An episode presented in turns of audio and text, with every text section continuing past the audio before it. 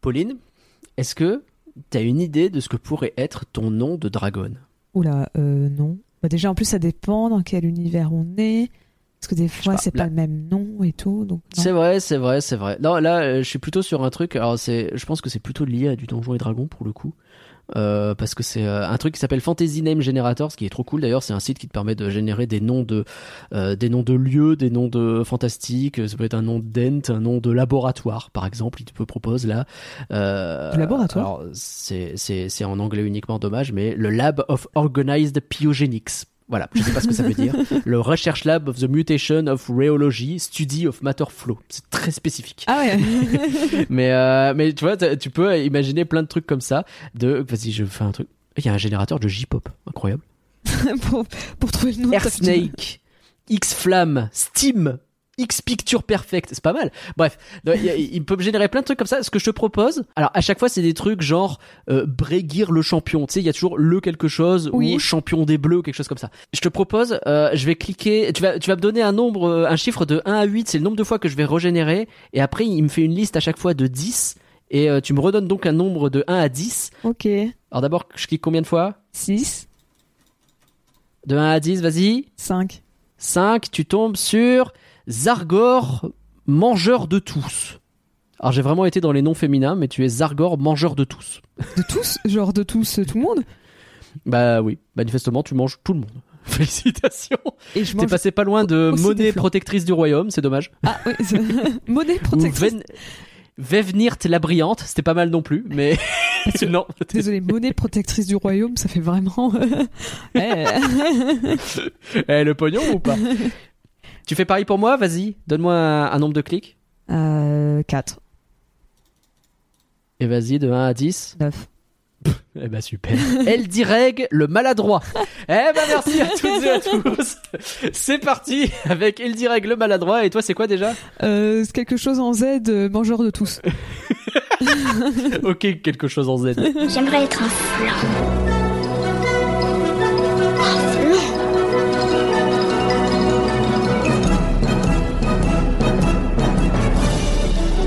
Ça, c'est des trucs minables, c'est du flan. Vous laissez pas avoir À tous les coups, c'est du flan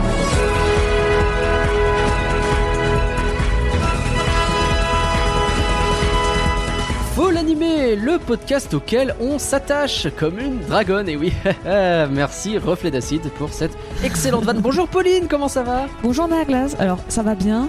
Euh, Ouais. On a pu voir en off que j'ai l'air d'être un peu fatiguée.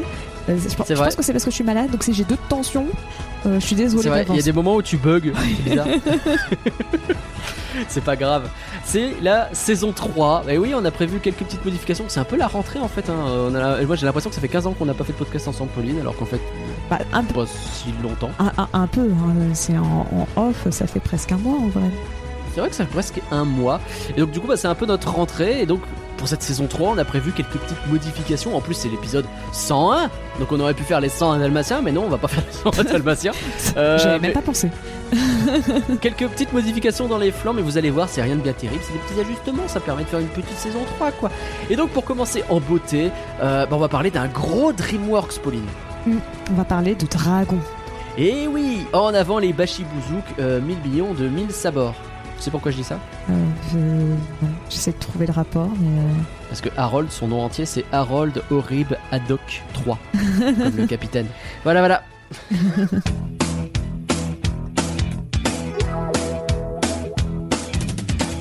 Flan est un podcast Et la Bête, ça, ça bouge pas. Hein. Et la Bête, c'est une asso de 5 personnes. Tout est expliqué sur elabête.com. On fait des podcasts, des lives, des sites web, et tout ça, c'est possible grâce à votre soutien. Parce que bon, ça, ça rapporte quasi rien en soi le podcast. hein. Il y a un peu de pub parfois, mais c'est vraiment pas ça qui paye. Mon super nouveau micro, par exemple. Est-ce que t'as entendu, Pauline, cette euh, fluidité incroyable quand je parle? Oui, bien sûr. J'ai vraiment vu la différence avec l'ancien micro. Je vous promets, ça change tout. Bref, on a des gens à remercier pour cet incroyable micro, Pauline. Meurs, meurs. Merci, Marie. Un merci à Valérie Meurs, Valarette. Merci. Merci Greg, merci Canne Noir. Euh, merci, Merci. Pierre, merci Damien. Un merci à Goudka, merci Samuel. Merci, Merci Antinéa, merci Antoine. Merci. Merci Florian. Meurs, Un merci à Ludwig et merci Nico Ciné. Merci. Meurs, merci. C'est quoi la musique? C'est Honor, c'était les dragons. Ouais, ok, c'est bien ce qui me semblait, mais je n'arrivais pas à comprendre la blague. euh. c'est pas... Non, mais c'est vrai que c'est pas comme si Dragon avait pas une, une bonne, zo- une bonne son très très culte, quoi, non? Bah, et j'adore cette musique et je me suis dit plutôt que la massacrer, je vais plutôt euh, eh, au nord. C'était en, en plus ils sont un peu du nord, euh, ils vivent euh, dans un pays compliqué et tout. Moi pour moi c'est bienvenu chez les ch'tis. Je veux rien entendre d'autre. Mais avant de parler de Dragon, bah c'est la première presque nouveauté de cette saison 3 parce qu'on l'a déjà fait un peu une fois.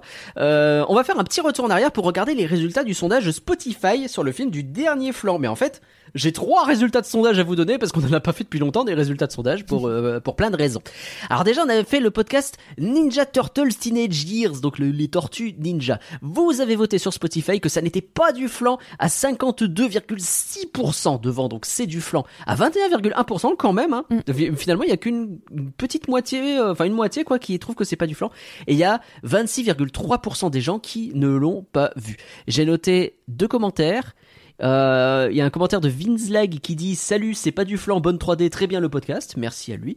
Et j'ai un commentaire de Pinku qui m'a fait rire parce qu'en fait, il y a aucun caractère d'espace dans son commentaire. Peut-être que ça touchait Ça pas, donne- c'était bugué. Peut-être, ça peut arriver. Donc ça donne, vu pour la première fois durant le festival d'Annecy, quand je suis sorti, j'avais... J'ai pas réussi. J'avais juste envie de d'y retourner. J'avais juste envie de d'y retourner. C'est moi qui fais n'importe quoi aussi. Je suis allé pour... Attends, je vais y arriver. Je, je suis allé pour le revoir avec des amis fans génération 2012. Bref, a priori, il a aimé. Ou elle, d'ailleurs, je ne sais pas. Merci à toi.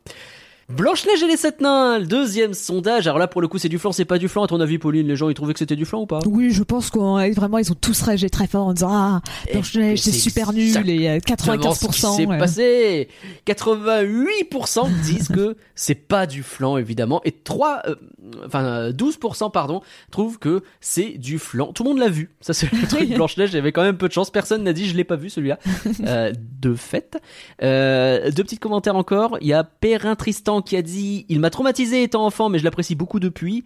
Euh, Guillaume qui a dit très beau film mais pas mon préféré. Je je conçois. Oui, Je c'est conçois clairement, que ce- c'est clairement pas mon pas- Disney préféré. Hein. C'est même pas On mon. Disney préféré avec une princesse. Je suis même pas sûr que ça soit mon Disney préféré de l'époque euh, du premier âge d'or. Donc bon, euh, Est-ce que c'est ton Disney préféré avec des nains dedans? Ça, c'est une colle à laquelle tu t'attendais pas. en fait, je suis en train de réfléchir. C'est un autre Disney avec des nains. Et il me semble pas, Euh, donc forcément, je, je vais dire je- oui. je- mais- Je crois pas. Euh, Il y a Magali qui dit ça fait bien longtemps que je n'ai pas vu. J'avais dit deux commentaires, j'en ai lu trois. Il y a Magali qui a dit ça fait bien longtemps euh, que je n'ai pas vu Blanche Neige, mais ma fille de 5 ans l'adore, indémodable. Et ça, une fille de 5 ans qui regarde Blanche Neige et qui adore. Mm. C'est, je trouve que ça dit beaucoup de choses sur ce film des années 30. Parce qu'il faudra- C'est un film qui va avoir, il a 90 piges le machin, plus même. C'est, c'est assez incroyable et euh, bah, j'espère qu'elle n'est pas trop trauma non plus. Après, on Dernier passe tous par là, sondage. hein. Le trauma de Ah oui, Blanche-Neige. le, le trauma de Blanche-Neige, ça fait partie de ce qui nous forge, évidemment. Il y a trois traumas. hein. Il y a Blanche-Neige, il y a la mère de Bambi, il y a le père de Simba. Moi, il y a eu surtout la... Il y a deux, deux autres traumas que j'ajoute. La mère de Petit Pied et, en termes de peur, Ras... Raskak... Je vais pas y arriver. Raspak Kapak, je crois que c'est euh, la momie de euh, Tintin, les sept boules de cristal. Qui déjà dans la BD, il fait ultra flipper parce qu'à un moment donné, il rentre dans la pièce alors que tu dors, c'est effrayant. Il rentre par la fenêtre en fait. Et alors dans le dessin animé, mais euh, je me fais dessus. Alors, j'ai pas vu le dessin Le- animé, donc je te fais confiance sur ça. Ah mais je te, je te promets, c'est un truc, c'est terrible. Mais euh, quand t'es petit quoi. Oui, bah, Et euh, alors, on a fait, un- j'ai fait un petit format court sur Linda veut du poulet, le film qui a gagné euh, à Annecy. Mm. Euh, je l'ai pas dit dans le podcast, donc je- vraiment j'ai oublié, donc je vais le répéter à chaque fois que je parle de ce poulet, de ce podcast, je le rappelle. Euh, Non, mais ces petites infos et comme donc- ça, pas très utiles. Non.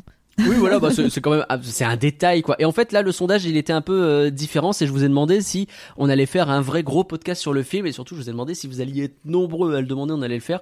Il y a une petite dizaine de personnes qui ont dit ouais, grave. Euh, ah, bon, ah, pour l'instant, je, je pars du principe que bof. hein. Il y a des gens qui ont dit que non, ça suffisait un petit flanc. Donc, euh, je pense qu'on va rester sur ce, ce format court, mais ça me permet quand même de vous dire d'aller l'écouter parce que et surtout d'aller découvrir ce film que j'ai beaucoup aimé. Je sais que toi, Pauline, je crois qu'il t'intéressait ce film, Mm. ou je raconte n'importe quoi.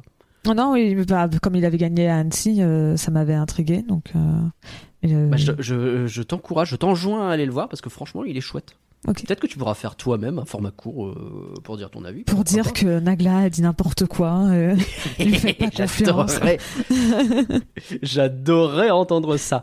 Euh, autre nouveauté de cette troisième saison, Pauline, on va essayer de faire des petits points actus. Comme ça au début. Alors l'idée c'est que ce soit assez court parce que le flanc, on veut quand même que ça reste un, un format relativement intemporel. hein, quand on écoute euh, le flanc de l'âge de glace qui est sorti il y a 4 ans, et ben on peut continuer à l'écouter, ça a du sens. Donc là c'est un peu pareil, mais en fait l'idée c'est de revenir sur des flancs qui sont déjà sortis, des films dont on a déjà parlé la plupart du temps, et voir un peu s'il y a une évolution dans leur futur. Par exemple, Pauline, euh, tu sais qu'il y a euh, un nouveau projet chez les équipes de Nimona. Non, je ne savais pas. Dis-moi en plus, Nadia. Tu te souviens qui c'est qui avait fait Nimona? Euh, ça commence. C'est A. A, Ouais. A, A- A quelque chose. A. Il y a un P quelque Alors, part. Annapurna. Ah, voilà. c'est les Annapurna Pictures. Et en fait, Annapurna, c'est une, euh, c'est une société qui est surtout, euh, enfin, qui fait du, qui, qui fait aussi du jeu vidéo. Et donc, ils ont, ils ont sorti plein de trucs. Hein. T'a- T'avais raconté qu'il y avait eu euh, des, des choses faites par euh, le studio Annapurna qui avait récupéré Annapurna Pictures. Mais Annapurna, donc, c'est aussi, euh, c'est une filiale en fait d'Annapurna Interactive qui fait donc aussi des jeux vidéo. Et en 2022, ils ont sorti un jeu qui s'appelle Stray, le jeu du petit chat. Oui. C'est sorti sur PS5, euh, notamment PS4 aussi d'ailleurs, et PC, sur euh, parce, PC. parce que moi j'ai joué sur Mais PC. euh, euh, en fait, il se trouve que c'est, c'est- ça a souvent été considéré comme le jeu de l'année sur PS5 parce qu'il y a eu très peu de jeux sur PS5 et globalement, il y a eu assez peu de jeux vidéo en 2022 par rapport à 2023 qui est une année assez dingue. Euh, le, le déséquilibre est, est énorme. Et donc, Stress, c'était un jeu. Ah, c'est difficile de qualifier ça de jeu indépendant, mais en tout cas un jeu à petit, euh, à assez petite envergure. C'est un jeu pas très long, mais tu joues un, un, un chat roux qui ressemble énormément au mien d'ailleurs, euh, qui, qui se balade dans un, un univers un peu euh, cyberpunk, post-apo, euh, et, et tu joues un chat avec des espèces de robots euh, qui communiquent un peu avec lui.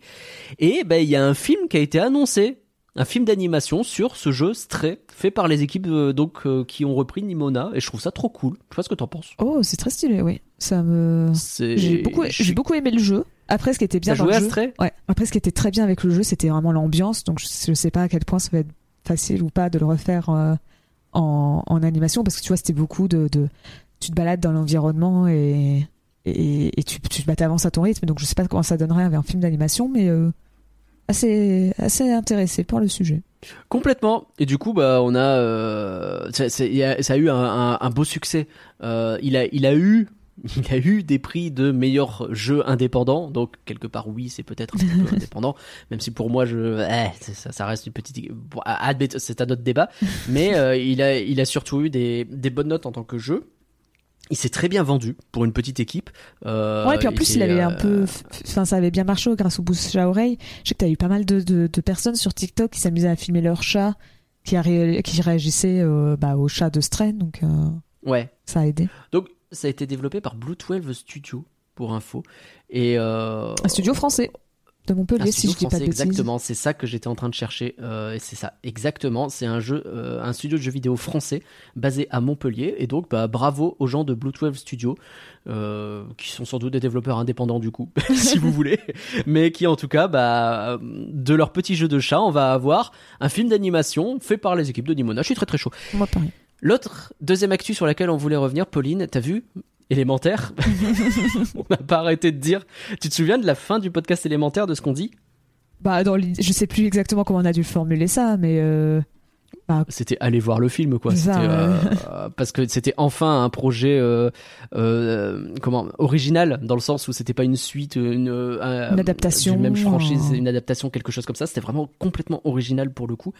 C'était assez rare et finalement, bah, les, euh, les, les les résultats sont plutôt on, est, bons. on est des influenceurs, pas- Nagla. je pense que je pense qu'on a complètement influencé le monde. hein. Mais euh, mais ouais parce que il il faut se rappeler qu'on a on parlait de seulement 29 millions de dollars sur le premier week-end, ce qui est vraiment très très peu. 44 au niveau mondial, 29 aux États-Unis. C'est le pire démarrage pour un film Pixar depuis 28 ans. Et finalement, eh ben il arrive à un box-office total de euh, 425 millions de dollars. Ouais, ce qui fait en étant resté très longtemps, mine de rien, au, euh, au- en affiche. Hein, Tout cet été, en fait, il a continué à, à grimper, quoi.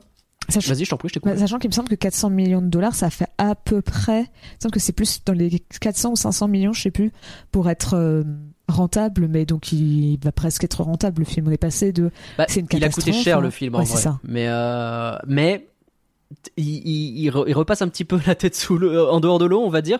Euh, on rappelle qu'à côté de ça, Buzz l'éclair, qui je pense a coûté très cher aussi, lui, il est à 226 millions. Donc autant vous dire que euh, c'est dur. Euh, je parle pas des En avant Soul, etc. Qui, euh, enfin, il y en a plein. euh, en avant Soul, Lucas, Alerte Rouge. En avant, il est sorti en plein Covid, donc c'était une cata. Soul, Lucas, Alerte Rouge, ils sont allés sur Disney et ils sont quasiment pas sortis au ciné, donc ça compte pas vraiment.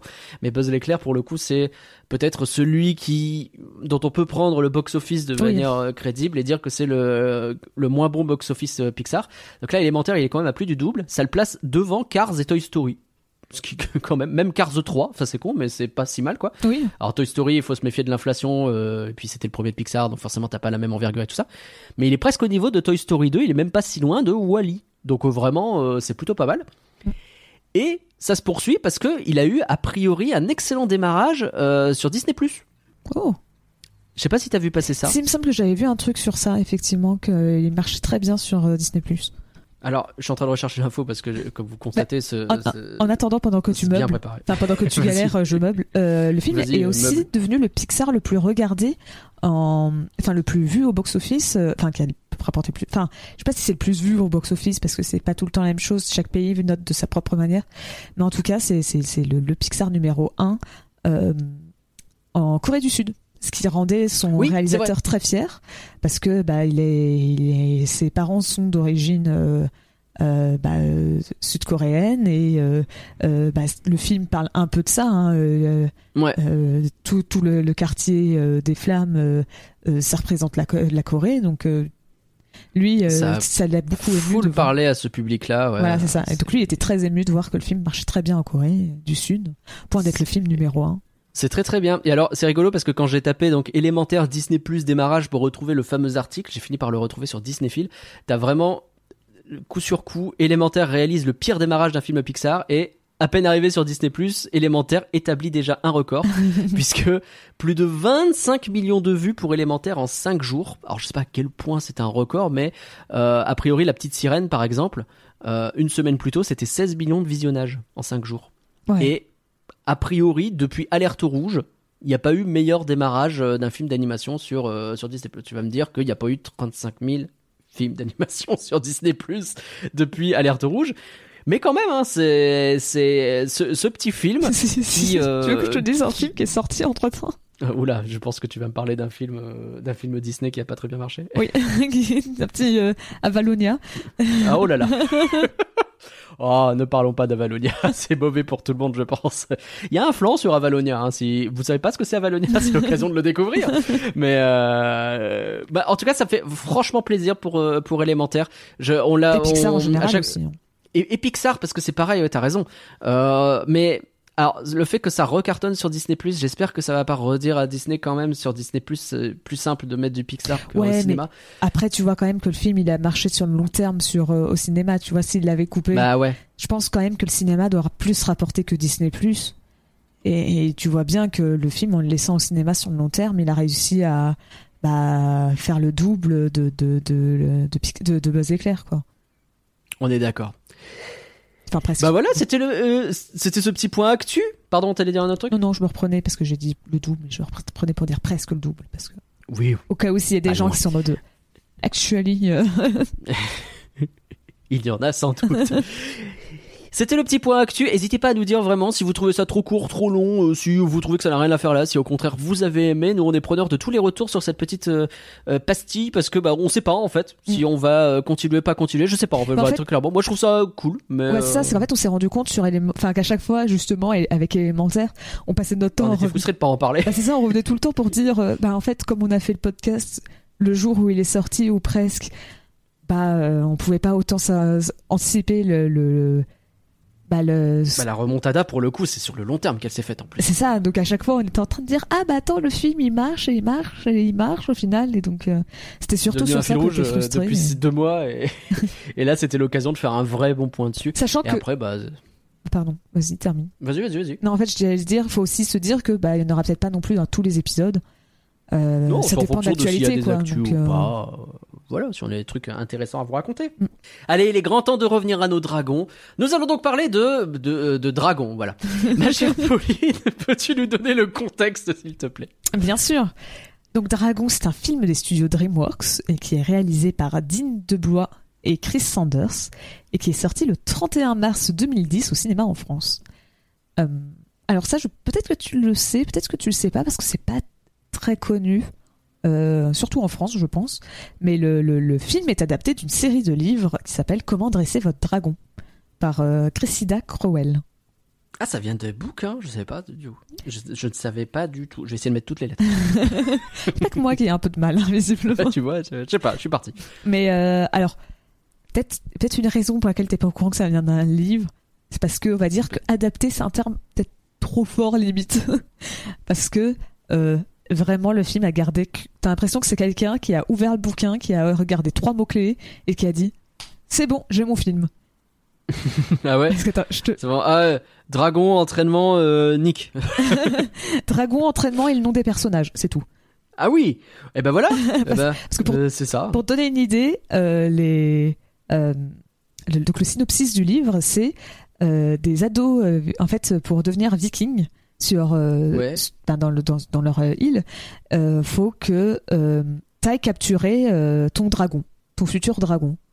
Donc euh, c'est euh, en gros si t'arrives Ah pas oui, c'est Pokémon en fait. c'est ça, c'est un peu ça. C'est vraiment euh, si t'arrives pas à capturer un dragon, bah t'es banni de l'île. Et Ah oui, carrément. ouais, il me semble que un bail comme ça. Je déconne pas les Vikings. Et, et donc résultat, un peu par une série de mésaventures, Harold il se retrouve à capturer un dragon au hasard. Et euh, ce dragon, c'est Croque-Mou. Tu vois le Croque-Mou du film? Ouais. Bah tu en fais tout l'opposé, t'as le Croque-Mou du livre. Ah bon? C'est un peu- Il est méchant? C'est un petit dragon vert, Euh, Ah oui, il est commun, d'accord. genre c'est vraiment une espèce random, C'est le truc basique. c'est ouais. ça. Euh, il a pas de dents, donc c'est pour ça qu'il s'appelle Croque-Mou. Et, Oui. et vraiment, celui que j'ai regardé qui parlait de, du. Parce que j'ai pas lu les livres, mais j'ai regardé un youtubeur qui parlait de, de, de, de- bah, de- du livre et qui faisait la comparaison justement avec le film. Il a quand même dit qu'il était paresseux, égoïste, têtu et qu'il était pas très gentil avec Harold. Alors le lien est pas évident. hein. Ah oui Et Harold, il peut parler au dragon. Euh, de- de- de- Pardon. D'accord. C'est- C'est c'est Docteur Doolittle mais chez les dragons. C'est ça. Euh, non, je ne m'y Bon. attendais pas. Je... Autant te dire qu'il y a pas grand chose. La vache, Docteur Doolittle. Euh, oui, J'ai pas fait de commentaires, mais. Euh... Ouais, non, Après, il n'y a pas pas, eu un reboot ou une suite euh, il y a genre un an ou deux avec Robert Downey Si, Jr. je crois que c'était à chier. Ouais, il me semble que ça fait un flop un peu. Il me semble que ça a eu vraiment de très mauvaise presse. Ouais. Mais après, j'ai pas vu, donc si ça se trouve, je parle mal pour rien. Euh, J'ai vu aucun des films euh, Doolittle, donc. euh, Franchement, c'était rigolo. Tu sais, c'est vraiment le film années 90. Bah ouais, oui. L'incroyable voyage, euh, le- ces trucs avec des chiens qui parlent, etc. Et puis il se passe des trucs rigolos. Ah, cette vibe-là, moi j'aime bien. Ah, il faudrait que je revoie Docteur Doolittle, ça fait une éternité. Je que je l'ai pas vu depuis que j'étais gosse. Vas-y, on va faire ça. Alors, pas dans Je Flan, veux voir le reboot. mais euh. Oui, ouais, non. si tu veux, vas-y, toi tout seul. de le justifier. Donc bon, en fait, on se rend très vite compte qu'à part, bah, comme je disais, le, le prénom des personnages, il n'y a pas grand chose qui a été gardé. C'est limite l'inverse, quoi. On est passé de les, dra- les, les Vikings et les dragons euh, vivent ensemble à euh, ils sont la guerre, quoi. Donc c'est. Oui. C'est tout l'opposé. Et en fait, Oui, oui. euh, il paraît qu'il y a une première version du scénario qui était beaucoup plus fidèle au livre. Mais, mais en fait, c'est Katzenberg, donc Jeffrey Katzenberg, le, le, Ah, le fameux. le PDG à l'époque de DreamWorks, qui, euh, qui voulait qu'en fait le film parle à un public plus large euh, que la cible des livres, qui était euh, Hmm. en gros enfant, peut-être pré-ado, mais je suis même pas sûre si elle est pré-ado. C'est vraiment livre jeunesse, mais assez jeune, tu vois. C'est censé euh, être très kid, quoi. Hmm. Ouais, tu vois, ça fait un peu. euh, euh, je sais pas, je peut-être, euh, je sais pas du tout pour quel âge c'est, donc ça se trouve il y a des gens qui vont me dire pas du tout. Mais tu vois, comme Roald Dahl qui fait euh, Charlie la chocolaterie et tout, tu vois, c'est des livres Ah, où oui. t'as plein de dessins à l'intérieur. T'as la Ok. l'auteur en plus d'avoir euh, écrit, elle a aussi fait des petits, euh, bah, des petits dessins comme ça pour chaque Hmm. dragon et tout, et donc euh, Ah, mais ça justifie le fait que dans le film, tu vois des croquis des dragons tout le temps? Ouais. Peut-être? Un peu. D'accord. En fait, ça c'est l'un des rares trucs qu'ils ont gardé, c'est tu vois le, le livre sur euh, où ils prennent plein de notes sur les dragons, bah c'est un peu ce que Ouais. c'est le livre que normalement Harold parce qu'en fait, le livre Comment dresser votre dragon, c'est Harold qui l'écrit. Tu sais, c'est un truc un peu autobiographique dans l'idée. C'est lui qui fait le Pokédex. Voilà, c'est ça. Et donc c'est pour ça il va noter tout ce qu'il y a et donc ils ont un peu gardé ça dans le film en mode euh, Du coup, tu m'as menti. de Oh. Tu m'as dit ils avaient gardé que entraînement, dragon et les noms des personnages. C'est faux, il y a aussi le livre. Très bien. Ouais, mais c'est pas le même livre. Parce que dans l'autre, c'est plus Ah. un mode. euh, C'est vraiment plus. euh, Bah, pas Pokédex, mais tu sais, c'est ce que. euh, Hmm. euh, comment il s'appelle Euh, Son pote. Rustique. Oui, c'est. Non, c'est pas Rustique. Euh, c'est Varek. Je sais pas de qui tu parles. Du, du, du- de celui qui est un peu gros. Ah oui, d'accord, le sidekick rigolo. Numéro 8. Oui, bah oui, parce qu'il y en a plus, il y en a quand même a- plusieurs ouais. de cette kick Il y en a quelques-uns. Qui, tu sais, qui va te dire des trucs en mode furie nocturne, pouvoir, enfin, Oui, discrétion plus 5. euh, le, le genre de nerd qui va dire les trucs. Ça, c'est plutôt quelque chose qui est écrit dans le bouquin. en fait, dans euh, le de bouquin, c'est vraiment écrit comme une fiche de personnage d'un jeu de rôle, quoi. Tu vois, c'est vraiment euh, caractéristique. euh, Tu as un dessin en haut, caractéristique sur ça, ça, ça. Ok. Et, et donc ça, c'est aussi ça qui est un peu tiré. Mais bon, pour te dire que c'est très, Hmm. très vague. Et, euh, J'aimais bien la ref euh, de Donjon et Je me permets, pardon, ça n'a rien à faire dans cette partie du podcast, mais le côté euh, qu'est-ce qu'il vous faut maintenant Euh, Une hache, fuir, plus 2 en, en dextérité, je sais plus ce qu'il dit. et j'ai bien aimé cette ref très très Donjon et Dragon. Moi qui suis en plein dans Baldur's Gate 3, je- j'ai kiffé. pareil. Tout pareil. y compris jusqu'à Baldur's Gate 3. Let's go. Et, euh, et donc voilà, donc le but de Katzenberg, c'était de faire en sorte que bah, ça parle au-delà de la, de la cible qui est enfant. Euh, il voulait aussi que le film parle autant aux garçons qu'aux filles. Euh, Ouais. Parce qu'il trouvait que le livre faisait peut-être un peu de poil trop garçon. Et donc c'est notamment pour ça que euh, Astrid a été créée, qui n'existe pas dans, les, dans le bouquin. La vache, eh ben, si elle n'existe pas, il devait pas y avoir beaucoup de filles dans le bouquin. Bah, il, paraît Pardon, qu'il y avait, hein. il paraît qu'il y avait une fille, mais euh, vraiment celui qui m'a fait le résumé, enfin qui, qui, qui expliquait le résumé du, du livre, la seule raison pour laquelle il a mentionné cette fille, c'est parce que sa maman, elle a son le prénom de la mère de cette fille, euh, c'est une blague sur une poitrine. c'est genre euh, Eh ben, euh, Bertha. elle s'appelle Chester ou un truc comme ça. Ça doit être Bertha avec euh, des gros, enfin la Bertha euh, bien, bien, Ah oui, d'accord. bien formée ou un truc comme ça, Hmm. euh, Ok, un truc, un truc, genre la Madelon quoi. genre quoi? La Madelon. Je, bon, rêve très très obscur, pardon. Je- euh, presque privé de joke à moi-même. Ah, bon, bah, je ne l'ai pas, désolé. et euh, C'est pas grave. mais donc bon, il y a le personnage, mais il avait l'air de dire que euh, c'est pas vraiment une inspiration. Enfin, peut-être qu'Astrid c'est un peu basé d'elle, mais c'est vraiment deux personnages très très très distincts. Et euh, quand il m'a là, quand il a fait tout le résumé du film, il a jamais mentionné une seule fois euh, cette fille. Donc je pense pas qu'elle doit avoir un rôle très important. Et et ils ont aussi rajouté donc euh, bah, les jumeaux, toujours sur les sidekicks euh, rigolos. Euh, Ah, donc une autre fille. Oui, notamment une autre fille. Pardon, hein, parce que vraiment c'est les deux seuls. De coup, on a fait le tour. Ah, voilà. on peut Euh, rentrer chez nous. Ce qui est aussi C'est faux, il y a une dame qui parle à un moment. L'ancienne, ouais, j'étais sûre qu'elle parle, elle, elle fait pas juste pour. Non, alors effectivement, ça fait 4, pardon, je pensais pas à l'ancienne qui ne dit pas un mot. Il y a une fois une dame qui vient accueillir quand t'as euh, le Ah, père qui oui. revient, euh, etc. Et elle fait bravo pour ton fils. T'as 18 barbus et t'as elle au milieu. et tu fais waouh, on a retrouvé un modèle féminin, les amis. on l'avait perdu sous la sous un buffet, on l'a retrouvé. écoutez. Donc je pense qu'on est à 4 et c'est tout. hein. Et, euh, et donc, ouais, donc en fait, les jumeaux, ça permettait aussi de rajouter un plus de gags. Euh, Ah bah ouais. Pardon. euh, autant euh, visuel. Alors, j'ai pas trouvé ce que c'était l'opposé d'un gag visuel. Un gag écrit Un gag. euh, Euh, de- un gag euh, parlé peut-être. Ouais, parler. En, en gros, je pense qu'il y a trois types d'humour. Bien sûr, il y a le comique de répétition, le comique de répétition et le comique de répétition. Mais la vraie référence, c'est que si je dis pas de conneries, t'as, euh, bah, le gag visuel qui est le gag où tu te casses la tronche ou un truc Ouais. comme ça, les jeux de mots et le gag situationnel, genre. Ah. Mais alors attention, hein, je te dis ça euh, de mémoire d'un truc que j'ai entendu il y a très longtemps, donc il y a probablement plein d'erreurs dans ce que je dis. Et situationnel, c'est euh, oh là là, je suis nu dans un, dans un placard, ciel, oui, mon mari. C'est voilà, c'est bon. Vraiment les références de gags situationnels. Comptez sur moi pour écrire évidemment des pièces de théâtre. J'ai plein d'idées novatrices. oui, c'est vrai que là, c'est révolutionnaire. hein. Ah, Euh, alors, résultat, le rachat du, du, du livre, euh, ça s'est fait un an après la sortie. Euh, après, enfin, après sa sortie. Donc du en- livre, hein, pas du film. Oui, oui, oui, pardon. Oui, Bah, Après la en sortie gros, je précise pour les cons comme moi, hein, pardon. donc c'est en 2000. Donc à ce moment-là, on est en 2004. Euh, la production, j'ai pas vraiment de date de de vrai début, mais ça doit être à peu près dans cette période.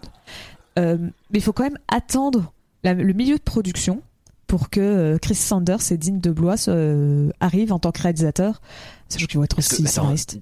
2004, le film il sort en 2000 euh, quoi 10. 11, 12, c'est pas ça Il sort en 2010. Alors de base, il devait Ah, sortir ans, hein. fin 2009. Euh, Oh. Alors je le dis après, mais il y a trois ans et demi de production. Donc c'est pour ça, je Ah, sais pas en fait à quel moment il a commencé exactement. Parce que je sais qu'ils ont racheté en 2004 les droits du livre. Oui, mais après, ouais, ils peuvent euh, euh, sécuriser des droits et puis s'en servir plus tard. Bah, c'est un ça, truc parce que si tu- si tu euh, vois- ou réfléchir dessus, faire un projet, ça marche pas, on revient dessus deux ans plus tard. C'est ça Quand parce je que, vois que la Reine des Neiges, ils ont bossé dessus pendant 60 ans, euh, Disney. parce que trois ans et demi, ça ferait que si le film a commencé genre fin 2005, début 2006, un truc comme ça à peu près. Ouais. Donc euh, Oui, oui, non, c'est pas si déconnant. Donc voilà. Donc euh, et donc c'est que cas, le projet a pas commencé tout de suite, quoi. Ouais, je sais ça. Je pense qu'il y a quand même eu, euh, bah, il y avait quand même d'autres films, hein, qui sont sortis entre temps. Mm. Et, euh, C'est possible. oui. et, euh, et donc c'est ce que je disais. Donc il faut attendre donc le milieu de la production pour qu'ils trouvent Chris Sanders et Dean DeBlois pour euh, réalisateur et qui vont aussi donc réécrire le, le scénario. Et euh, alors pareil, j'ai pas réussi à trouver si avant il y avait juste pas de réalisateur ou si il y avait un autre réalisateur et qu'il a été remplacé par quelqu'un d'autre. Mais en tout cas, il n'y a jamais eu d'autres mentions par rapport à d'autres. euh, à, tu d'autres productions où ils disent ah bah il y avait machin et ils ont l'ont remplacé. Là, c'est juste ils sont arrivés en milieu de production. Donc est-ce qu'il y a quelqu'un avant? On ne le saura pas. Euh, alors pour rappel, si peut-être euh, ces deux prénoms-là vous disent quelque chose, euh, ils avaient notamment travaillé ensemble sur Lilo et Stitch euh, chez Disney. Ah. Voilà, c'est le même, euh, même duo de, Un de peu réalisation de. Lilo et Stitch qui travaillé sur Dragon. Ok. Et, Bah oui, bah on retrouve la thématique du euh, l'assistante sociale, un peu. L'assistance sociale d'ailleurs plutôt avec euh, le ouais mm, les liens familiaux compliqués, bah, t'en as beaucoup qui la monoparentalité en vrai. bah, t'en as beaucoup surtout qui voient aussi le lien par exemple euh, entre l'apparence de Croque-Mou et de Stitch. Non, moi je suis sur la monoparentalité. Oui, mais bon, Oui, la monoparentalité, c'est juste un truc des Disney dans les, j'allais dire dans les années 2000, mais en fait tout le temps Disney. Ouais. bah c'était la mode à l'époque, hein. ça l'est toujours d'ailleurs. La monoparentalité, c'est un truc qui est devenu relativement commun finalement. Et, euh, et donc, bah justement, donc je peux parler de, de ce, ce redesign de, de Croque-Mou, enfin de- du design de Croque-Mou, bah, ils en ont profité pour le changer. Euh, euh, et notamment euh, bah, le, le, le, le fait qu'il est passé d'une espèce euh, commune de dragon euh, très classique à une espèce qui va devenir rare, et donc il a fallu bah, tout le redesign. Ah bah c'est un shiny. Euh, notamment le premier objectif, c'était de l'agrandir. Enfin, d'agrandir Croque-Mou. Oui. Parce que pour que Harold et Astrid Bah oui. puissent tous les deux monter dessus. Sinon comment on monte dessus? Eh, C'est exactement ça. C'est ça, parce qu'en fait, il faut imaginer, de ce que j'ai vu dans les dessins où tu ils te montrent à quoi ressemblait Harold et, Croque-Mou, euh, tu sais, ça fait à peu près, il faisait à peu près la taille, tu sais, des petits dragons que tu vois à la fin du film. Oui, d'accord. Donc, tu vois, c'est un petit truc. euh, Sur lequel c'est rigolo parce qu'on met le gros. Non, non, pas lui. Euh, Ah, tu pensais pas celui-là? les, les- ceux qui ressemblent presque à des bébés. Tu sais, ceux qui vont embêter. Ah oui, d'accord. Oui, c'est. Oui, pardon. Il fait vraiment cette taille-là. C'est tu- vraiment, tu montes pas dessus. Ah oui. C'est ah oui, un, chat, quoi, le machin. C'est. Oui. Oui, c'est vrai. tu vois, égoïste, euh, égoïste, têtu et, et tout. C'est un chat. Et en fait, euh, leur, euh, leur idée au moment de designer Croque-Mou, c'est de s'éloigner, on va dire, des, des clichés avec des guillemets, des dragons, de ce qu'on s'imagine, donc les reptiles avec plein d'écailles et tout, pour Ouais. plutôt se baser sur tout ce qui va être euh, loup ou fauve. Et, c'est notamment la panthère noire qui a été. Ah bah qui, est oui, ressortie. Euh, C'est vrai que ça paraît évident maintenant que j'y pense. Les gros plans sur ses yeux, là, tu les mets sur Bagheera, ça marche très bien. Hein, euh, parce qu'en fait, il trouvait que ça mélangeait à la fois euh, la puissance et la dangerosité d'un animal, avec aussi le côté euh, euh, mignon et plus familier des, des chats domé- d'un chat domestique. Tu Mm. vois, c'est pour ça que la panthère noire, un peu plus, ils trouvaient que la panthère noire, ça marchait bien, parce que ils avaient trouvé une photo, c'était juste, elle était totalement dans le noir et t'avais juste les deux yeux jaunes qui ressortaient. Oui, Et ça donc, marche très bien, ça, forcément. Donc voilà, c'était pour ça notamment qu'ils ont, ils sont plutôt, bah voilà, partis sur un, tu vois, un animal. Euh, un plus, si mammifère c'était parti plus sur la panthère rose, on aurait peut-être eu un truc un peu div- différent. Ah bah là, on aurait eu un shiny. Hein. c'est vrai. Et donc, c'est l'histoire de Dragon 3, d'ailleurs. Bref. oui, c'est vrai. Mais on parlera pas de Dragon 3 dans ce. Enfin, si on en parlera, mais euh, Mm, on en parlera pas. Hein. Voilà. Et, euh, et donc, c'est un peu pour la même raison où, en fait, euh, lors de, de l'animation, euh, pour, euh, pour le, le, le- Comment ça s'appelle? Le, enfin, pour animer les, les- les dragons et notamment euh, Croque-Mou, ils ont décidé de se baser sur des animaux de compagnie. Et, euh, Ah bon? Et donc notamment euh, celui, le, le, le, le lead animateur, donc celui qui était en charge de, de gérer toute l'animation de Croque-Mou. Parce qu'en fait, le film n'a pas eu un même truc classique. Généralement en 3D, c'est juste, bah, chacun a une séquence de plans et tu t'animes comme ça. Et euh, j'ai pas trouvé les raisons. Bah, ils disaient juste que c'était beaucoup de personnes qui avaient l'habitude de faire de la 2D avant, parce que c'est pour ça. Mais ils ont décidé de faire comme la 2D et de dire bah voilà, t'as euh, un animateur attitré à chaque personnage. Et donc t'avais un animateur spécialement, enfin le, le- un chef animateur pour Croque-Mou. Ce qui se fait pas normalement dans un document 3D. Ça se faisait beaucoup en 2D, où tu vois, t'as Ouais. t'as Glen Glenn qui fait euh, Ça commence à Ariel, qui fait revenir la un petit peu, non? Quoi? Ça commence pas à revenir un peu Je crois que sur la Reine des Neiges 2, dans le, dans le documentaire, ils disent qu'ils le font. Ou je suis fou Je sais peut-être. Non, non, ils font par séquence. Non, normalement, normalement, il c'est faut par séquence, qui- c'est plus simple. Ouais, euh, c'est par séquence, t'as raison. T'as raison, c'est moi qui dis n'importe quoi. Et donc, et donc là, je sais, là, ils avaient l'air de dire que c'était parce que c'était de la 2D. euh, Enfin, il y avait beaucoup de personnes de 2D, c'est pour ça qu'ils ont fait ça. Et donc, Je crois que c'est par séquence et t'as un référent par personnage. Oui, Reine c'est pas impossible, oui. Oui, quand même d'avoir quelqu'un ouais. pour vérifier. Et donc, résultat, celui qui était en charge, donc euh, le, le- le chef, on va dire, de l'animation de Croque-Mou, il avait adopté un chat peu de temps avant le film. Ah, Alors, Ah euh, bon t'as les réalisateurs, ils ont dit, bah, euh, probablement que c'est pas une coïncidence si s'il ressemble à un chat. Oh Je sais pas ce qui te fait dire ça. Mais euh, il paraît qu'ils sont aussi inspirés d'autres animaux compagnie, comme les chiens ou aussi des chevaux. Et, euh, et en fait, Ouais. l'idée, c'était encore une fois que Croque-Mou se, se, se déplace et se comporte un peu de manière euh, qui nous paraisse familière, tu vois, qui nous, qui s'y fasse Mm. pas euh, sauvage et tout, mais tu sais, que tu, tu le reconnais, tu fais oh. Mais de fait, oui, quand tu. C'est ça. Quand tu le vois faire, euh, tu vois des expressions de ça, c'est un animal qui a faim, ça, c'est un animal qui attend que tu fasses un truc, ça, c'est un animal qui. Enfin, tu, tu, tu, tu sens effectivement, et du coup, tu. T'es un peu dans l'esprit de Croque-Mou finalement quand tu le vois, tu, tu lis en fait son body language finalement. Ah, voilà, c'était totalement le but. euh, c'est bien. Surtout quand t'es habitué au chat. Les animateurs ont donc Ils bien se fait leur couchent de la même façon, enfin, vraiment. Euh, alors tant qu'on est sur l'animation, enfin sur le, le visuel, on va dire plutôt, euh, alors on peut notamment parler de euh, Roger euh, Dickens. Et là, c'est le moment où si on voit si c'était un, un, un fan de cinéma ou pas. Ah oui, Roger Dickens. Oui. Bah oui. Euh, Ouais, un, je connais que lui.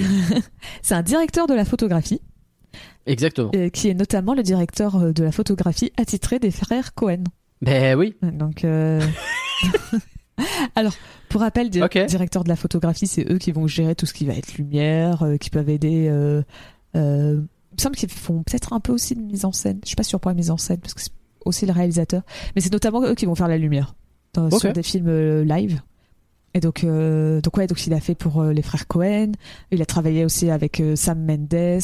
il a fait sur Blade Runner euh, 2049. Donc euh, il a, il a fait pas mal de films. notamment- pas mal, hein. Ouais, bah, il a notamment gagné un Oscar pour euh, Blade Runner. Oui. Donc bon. Oui. Pas étonné. C'est ça. J'ai pas vu le film, mais euh, Bah voilà. ne serait-ce que visuellement. C'est ça, oui, visuellement, t'as quand même des images qui te viennent à l'esprit, tu fais ah ouais. Mm, mm. Et euh, donc c'est un gros, un, gros nom hein, de- de- de- des films du cinéma en général. Et, et donc ils l'ont embauché en tant que consultant visuel, Ok. sachant que c'était pas la première fois qu'il travaillait sur, euh, sur un film d'animation, puisqu'il avait déjà fait euh, euh, pareil euh, consultant visuel sur euh, Wally. D'accord. Donc, euh, donc euh, voilà, c'est donc notamment, je pense que ça se revoit sent un peu où euh, entre les deux, tu sais, ils arrivent à se faire euh, des, des scènes où il n'y a pas de dialogue, où tu vois comment mettre en scène des, des, des scènes qui n'ont pas Ah, de dialogue oui, oui, et oui, utiliser la musique et tout. Je pense que c'est pas sûr. une coïncidence que ce soit les deux films et lui en tant que consultant visuel. Oui, non, mais c'est vrai, t'as raison. Et donc en fait, bah, l'idée en l'embauchant, c'était d'avoir un, un côté un peu film live.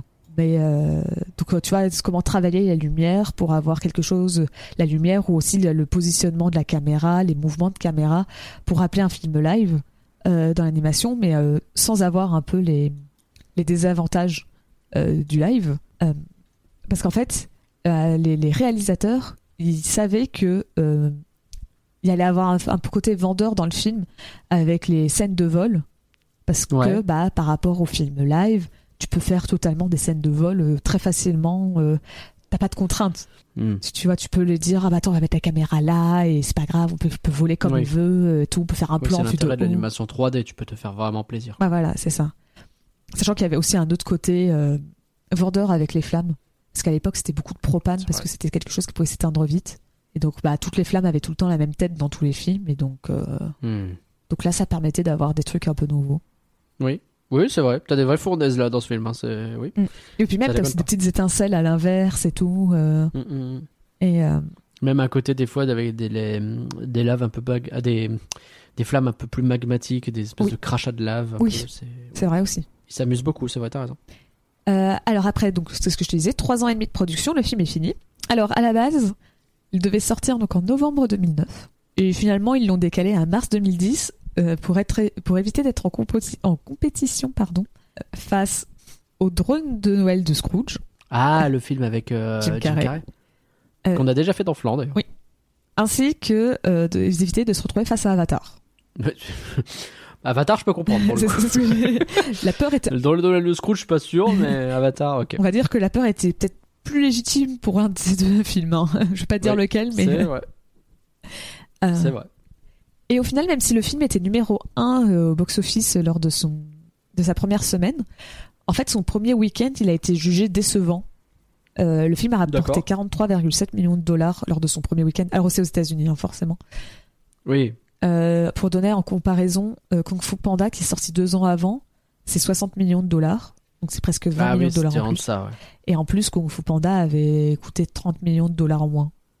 Ouais. Donc tu vois, c'était pour un budget un, quand même un peu moins élevé.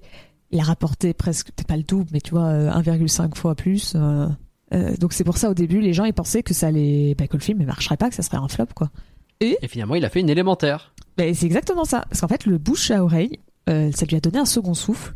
Et, euh, et à tel point qu'il est repassé. Alors, c'est un peu compliqué. Il est, dans l'idée, repassé premier du box-office au bout de sa quatrième semaine. D'accord. Oui, il était retombé un peu dans les classements et finalement, il est revenu en tête c'est ça. à Alors- force de bouche à Ce qui, pour le coup, est plutôt rare. Ouais, alors, je dis, euh, il est un peu revenu en tête, c'est parce qu'en fait, euh, Lionsgate a un peu gonflé les chiffres de Kikas. Euh, Ah. Ce qui, en fait, la manière dont ils ont compté les, les, les chiffres pour Kikas, c'était bizarre. Et donc les gens, ils se sont dit, ouais, alors s'ils ont compté ça en plus, que normalement on compte pas, c'est probablement que euh, Dragon avait dû les battre et qu'ils ont Hmm. utilisé des chiffres en plus pour augmenter et dire, non mais non, regardez, c'est quand même nous les premiers. Magouillé. Mais Tout ça pour leur pied au cul, là. Mais il n'y a pas de problème, au bout de la cinquième semaine, c'est sûr, là il était premier, il n'y a pas de doute possible. Donc bon. ok. Et donc ouais, co- comme tu dis, un film qui euh, arrive à reatteindre le, le- bah, la première place du box-office au bout de sa quatrième ou cinquième semaine, euh, après l'avoir quitté, Bah, c'est rare. rare. hein.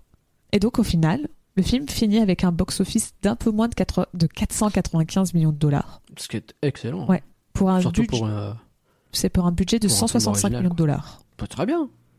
Bravo. il, il coûtait cher hein, quand même, mine de rien. euh, Oui, oui, Parce que c'était pas donné. DreamWorks, hein, oui. tu vois, même Kung Fu Panda, c'était 130 millions de dollars.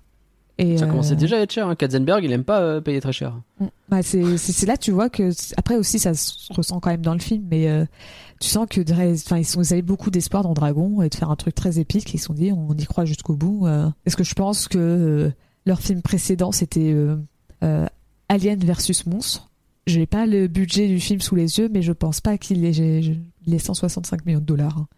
Je, sais même pas si le film euh, a tapé la- les, Ouais, non, mais, les- euh, Alien versus Monstre. euh, ah pardon Bref. en anglais, c'est. Ah non, c'est Monstre versus Alien. Enfin, Monstre contre Alien, pardon. Oui. J'ai inversé. Dans les deux cas, hein, je t'annonce que ça ne parle pas plus aux gens dans un sens que dans l'autre. J'ai rien dit. C'est 175 millions de dollars.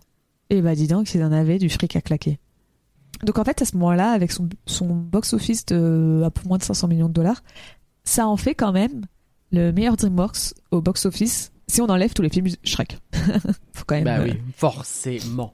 Il a quand même réussi à faire euh, mieux que Prince d'Égypte, mieux que euh, Mieux que Kung Fu Panda. Kung Fu euh, Panda, Madagascar, ouais. etc. Ah, c'est pas mal, hein. Mm. pas mal du tout. Et euh, enfin, juste pour terminer, euh, Dragon a été nommé pour l'Oscar euh, de la meilleure bande son originale et ainsi que du meilleur film d'animation. Euh, mais alors, il a perdu les deux, euh, respectivement euh, pour euh, la, la soundtrack, c'était face à So- The Social Network. Ouais. Alors, euh, C'est vrai que la musique de Social Network est bien, mais faut peut-être pas pousser. ah, moi j'ai vu le film, mais la soundtrack m'a pas du tout marqué, donc euh, moi j'avoue, Ah, j'ai vu, pas mal. j'ai mais vu, la- j'ai vu ça, j'ai fait ah, Oscar. je sais pas si c'est mérité. Pour le coup, celui-là, vous pouvez le donner à DreamWorks. hein.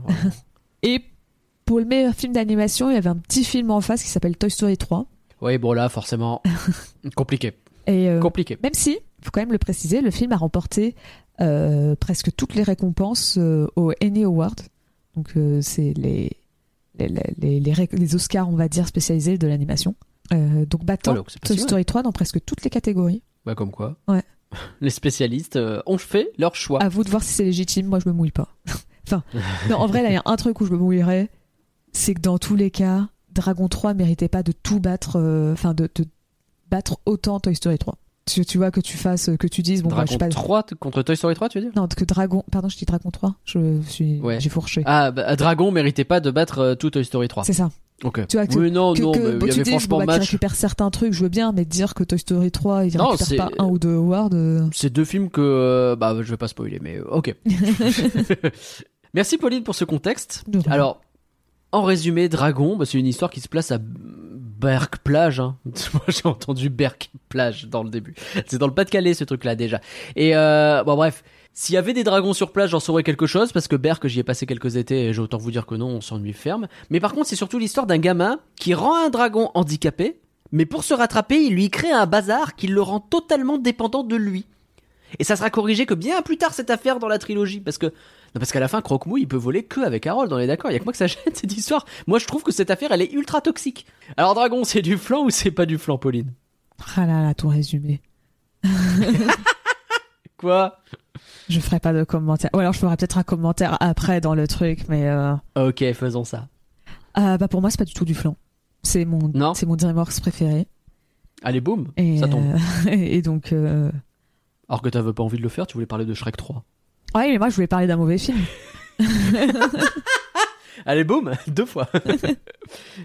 Non, mais euh, le film est vraiment réussi sur tellement de points que ça soit euh, le, le- le scénario qui est simple, mais qui arrive très bien à faire son.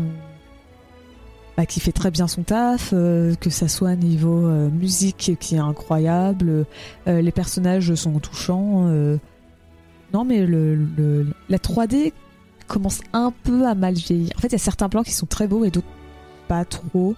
Mhm. Mais, euh, non, mais autrement, le, le film, je trouve, je prends toujours autant de plaisir à le revoir. euh, c'est pas du tout du flan. Très bien. Et pour ma part, non, c'est pas du flan. C'est pas du flan non plus. Vous connaissez ma relation avec DreamWorks, qui peut être un peu compliquée. Euh, déjà que les sidekicks DreamWorks ont tendance à me saouler, là ils m'en ont mis 18, donc euh, c'est, c'est- je, je dois faire un effort sur moi-même, mais ça va. Ça va parce que c'est relativement équilibré, parce que le, le héros il est intéressant sur plein d'aspects, la relation avec son père est intéressante, et puis la musique, effectivement la musique est incroyable, Croque-Mou il est adorable. Euh, je pense que c'est mon préféré d'assez loin dans la trilogie. Maintenant, est-ce que c'est mon DreamWorks préféré? Je suis pas sûr, mais euh, non, j'aime beaucoup Dragon. Mais pour vous aider à déterminer si Dragon c'est du flan ou si c'est pas du flan, bah parlons-en plus en détail.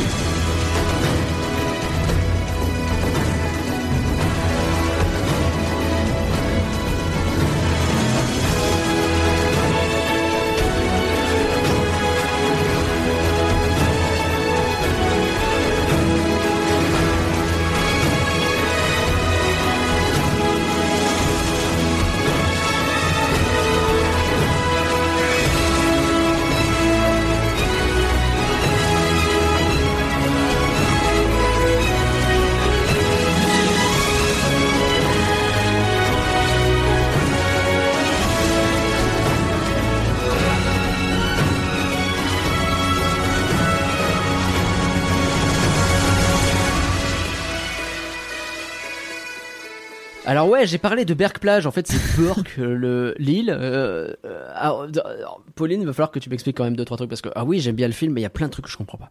Euh, alors déjà, ce village, ils ont l'air d'être tout seuls. Parce que y a- même dans la trilogie, t'as pas l'impression qu'il y ait beaucoup d'humains autour d'eux. Hein. T'entends entends un mec qui débarque ou quoi, mais ils ont l'air d'être un peu seuls dans leur truc. Pas du tout. Hein. Ah non? La trilogie peut-être à la limite, mais t'as toute un- une série, c'est Ah la série, j'ai pas vu, donc ça c'est possible. euh, c'est les dragons les gardiens du ciel, où euh, bah, ils passent leur temps à voyager de village en village et découvrir des gens qui euh, Oh, sont gentils avec leurs dra- avec des dragons, qui sont méchants, et c'est c'est une série qui doit avoir, il me semble qu'elle a six saisons. Et Oh la vache. euh, ouais, donc là il y a du monde. Donc c'est ça. Donc t'imagines vraiment un truc où euh, si à chaque fois, j'ai jamais vu la série en elle-même, mais si je suppose que dans chaque épisode ils doivent découvrir un nouveau, enfin un nouveau oui, c'est peuple Pokémon. d'humains. Ouais, c'est ça un peu. Donc euh, je pense que l'univers est bien fourni, mais c'est juste pas dans le film, pas dans la trilogie de films, mais dans les séries. euh, J'entends. Bon, en tout cas, moi, ce que je vois, c'est qu'ils ont l'air d'être un peu paumés et qu'ils veulent attaquer un nid gigantesque, qu'ils se font attaquer par des dragons. Vraiment, foutez le camp, quoi. Alors, je- en plus, apparemment, la bouffe est pas bonne. Il le dit en, en voix off à la fin, je crois que tout ce qui pousse ici a pas de goût. euh, c'est dur comme de la pierre. c'est, c'est, fichez le camp. Enfin, je sais pas, ça a pas l'air d'être bien, hein, vraiment. Votre village, il est pas terrible. C'est, l'occasion ou jamais d'émigrer, je vous promets. hein. Euh, Ouais, mais tu vois, c'est des vikings, ils sont fiers. euh, ils vont pas regarder, Ah la- ils veulent pas perdre. Ils gagnent cette guerre, ok C'était- Eux, ils étaient là en premier, donc. euh, Mais après, ouais, faut admettre que le, le setup il est incroyable. La, la mise en scène. euh, alors, t'as une exposition dès le départ. hein, c'est très DreamWorks avec la voix off qui t'explique les trucs et qui revient à la fin pour te réexpliquer des trucs mais différemment. euh, bon. Pourquoi pas Mais euh, le setup qui te dit bah nous on est une île et on a juste un problème c'est qu'on se fait buter par les dragons constamment et c'est chiant quoi. Et ouais t'es dedans t'as tout de suite compris les enjeux t'as compris que leur vie ne peut tourner que autour de ça donc le- la lutte contre les dragons pour survivre et de comment tu reconstruis des maisons tout le temps parce que t'as pas le choix et euh, avec le, le truc sur bah vous avez vu toutes nos maisons sont neuves bah oui On est un vieux village ça, avec des bien. maisons neuves. ça j'aime bien tu vois ce, ce genre de truc là j'aime bien euh, par contre c'est un setup qui si tu veux moi ça me fait penser pas mal à euh, le, Le règne du feu un, un vieux film pas Oh. terrible qui se passe à Londres Je euh, connais que une- ça grâce à Studio Tram Tour. euh, voilà dans Studio Tram Tour et où t'as des dragons mais pour le coup c'est un film plutôt post-apocalyptique qui part du principe que bah, les dragons ont reparu sur Terre dans notre société moderne et du coup bah t'imagines bien le sbull que ça a été parce qu'ils ont gagné. Et Ah. donc c'est euh, la, la, la, la Terre est un champ de ruines Londres est un champ de ruines et les gens survivent planqués des dragons constamment. Et t'as vraiment ce truc où bah tu, la mort mais partout quoi. Tu peux te faire griller par un dragon constamment bouffer tu te fais chasser quoi. T'es de la- t'es- t'es- tu es des agneaux. Les humains sont des agneaux. Et là t'as vraiment ce truc où non ce- la mort c'est à un moment donné, je crois que c'est au père d'Harold euh, où ils disent Eh mais euh, tu sais qu'on a déjà été chercher, il y a déjà plein de bateaux qui sont jamais revenus. Hein. Et euh, oui, bah écoutez, on est des vikings. vous avez conscience que vous parlez de gens morts là Il y a vraiment plein de gens qui ont disparu à jamais et manifestement c'est pas grave. Je... C'est un film pour enfants, je m'attends pas à ce qu'il fasse un truc sur la mort, etc. Mais je sais pas, c'est, il y y a- cette dissonance dans le setup où je lance ce truc et je dis ouais, c'est rigolo, mais en même temps vous avez l'air de beaucoup en chier quand même. C'est pas une invasion de sauterelles, quoi. C'est, un peu plus chiant. Donc c'est, je sais pas, c'est rigolo. Ouais, moi, ça m'a pas choqué. Moi, au contraire, je trouve que l'introduction, elle est vraiment très efficace. euh, La narration, tu as dit que c'est un truc très classique de DreamWorks et tout, mais euh, je, je trouve qu'ici, il y a plein de trucs qui sont très clichés dans le film. Et euh, mais, je, mais je lui pardonne. Il le fait, je sais pas comment, si c'est la mise en scène, si c'est grâce à la musique ou quoi, mais souvent, je le retrouve à pardonner des trucs au film en mode c'est cliché, mais tu le fais bien. Donc, euh, bah, euh, Oui, des fois, les, trucs, s'ils sont clichés, c'est qu'il y a une raison. C'est comme un peu plus tard, on en reviendra probablement après, mais sur le, tu sais, le, le scénario du menteur, euh, le menteur qui est dévoilé, où tu sais, t'as un personnage qui ment depuis le début, ils se, ils arrivent pas, ils arrivent Oh. pas à se comprendre, et à la fin, euh, oh, tu m'as menti, tu m'as pas dit ça, c'est super cliché. Mais euh, la ça marche très bien. en, en sinusoïdal, là où euh, euh, tu montes, tu montes, parce que ton héros il devient de plus en plus fort, Ouais. et puis d'un seul coup il replonge d'un coup et il doit revenir en l'air. C'est ça. Et en général il est parti de bas, déjà de base, et bref, oui. C'est très cliché, C'est- mais, mais, mais là, je trouve que ça marche très bien dans le film, et donc pareil, cette, C'est tous les épisodes de Joséphine Ange Gardien. Ils sont tous construits de cette façon-là, si vous regardez, vraiment. ai- Moi j'appelle ça le trope Joséphine. J'en ai pas vu depuis 20 ans. hein. j'en ai mais... pas regardé un seul. de- Si, j'en ai regardé un, et c'est tout. Donc, euh, Eh ben c'est pareil, il y a moins de dragons, mais c'est la même chose. Euh, Non, mais d'autant qu'on va y en reparler, mais avec la relation monoparentale, pour le coup, ça peut faire écho à ce genre de truc. mais, euh, mais bref. Euh, L'autre point, pardon, hein, sur le setup. euh, Peut-être un petit peu le film patriarcal par excellence, hein, parce que si ça, tu comptes le nombre de femmes, et heureusement qu'il y a Astrid, et encore Astrid, on pourrait revenir dessus, parce que la façon dont elle est traitée, elle est pas toujours parfaite non plus. Mais euh, heureusement qu'elle est là parce que le reste, waouh, c'est euh, on, on, on l'a- déjà fait. Hein, et je pense qu'il y a quatre femmes qui ont un rôle de premier plan, c'est-à-dire qu'à un moment donné, on les voit au centre de l'image. Alors autant te dire que sur les quatre, il y en a une qui parle pas du tout, elle fait juste un signe de tête, et il y en a une autre qui a une phrase pour dire ah et elle parle de le, le test de euh, Beige. euh, Enfin, il est oui, je sais plus, je, je l'ai ja- Ouais, le test, jamais. En tout cas, il est éclaté. Hein, ça, je vais autant vous dire que non, et le, le film ne le passe pas du tout. Si, en vrai, il le Euh, passe, je pense. Parce que D'accord. en vrai, il suffit que tu sais, il y a une jumelle qui parle à Astrid et tu passes. Hein, faut pas que la discussion elle soit longtemps, elle soit longue. ah, je pense vraiment qu'elle se parle pas. Si, parce qu'à un moment, quand elles doivent arroser les têtes des C'est dragons, Bechdel, pardon. Euh, quand, là, c'est ça. Quand elles arrosent les têtes des dragons, elles se parlent. Elles sont toutes les deux ensemble. Et bon, Alors, du coup, je vais sur le site officiel. et Mais je pense qu'il le passe, mais à... le test, il le passe. il doit pas le passer à grand chose. Parce que vraiment, bah, comme on a dit, il faut deux personnages féminins qui soient nommés. Et on a Astrid et le nom de la jumelle. C'est ça. Il faut qu'il y ait au moins deux euh, femmes euh, qui ont un nom. Il faut qu'elles se parlent et il faut qu'elles parlent d'autre chose d'autre que d'un homme. Et donc, bah, a priori, ça passe le test. Bah, dis donc, les gars, ça doit être. Et, et ce que je vois, parce que je suis sur le site euh, officiel du truc, il y a des commentaires qui disent que globalement, euh, c'est- j'ai Ouais. j'ai l'impression que c'est pas terrible, mais que, euh, en fait, au, au départ, il avait mis 1 sur 3 au test et il est passé à 3 sur 3 mais parce que euh, elle, euh, quand tu pars du livre de base, il ne passait pas du tout le livre, que euh, il y a des films qui parlent pas trop, mais euh, ah. et, et, et en fait ça tourne autour de Astrid, c'est un bon personnage, mais en même temps, tu sais quoi, autant enchaîner là-dessus directement. Astrid, oui, c'est un bon personnage, elle est hyper intéressante, mais, mais le problème c'est que c'est aussi le love interest direct, quoi. C'est Ah, surtout qu'en plus, euh, euh, moi j'aime beaucoup la relation entre Astrid et Harold dans les films d'après.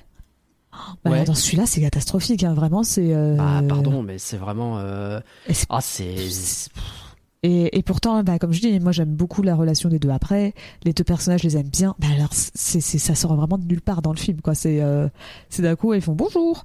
Euh, j'ai changé totalement d'avis sur toi et maintenant je t'embrasse. 30 secondes avant, je voulais te dénoncer à tout le village euh, et tout, mais c'est bon, maintenant je te fais un bisou. Et tu fais, ah ouais, ça va. puis elle l'embrasse sans même lui demander son avis d'ailleurs, ce qui, on rappelle, c'est pas terrible.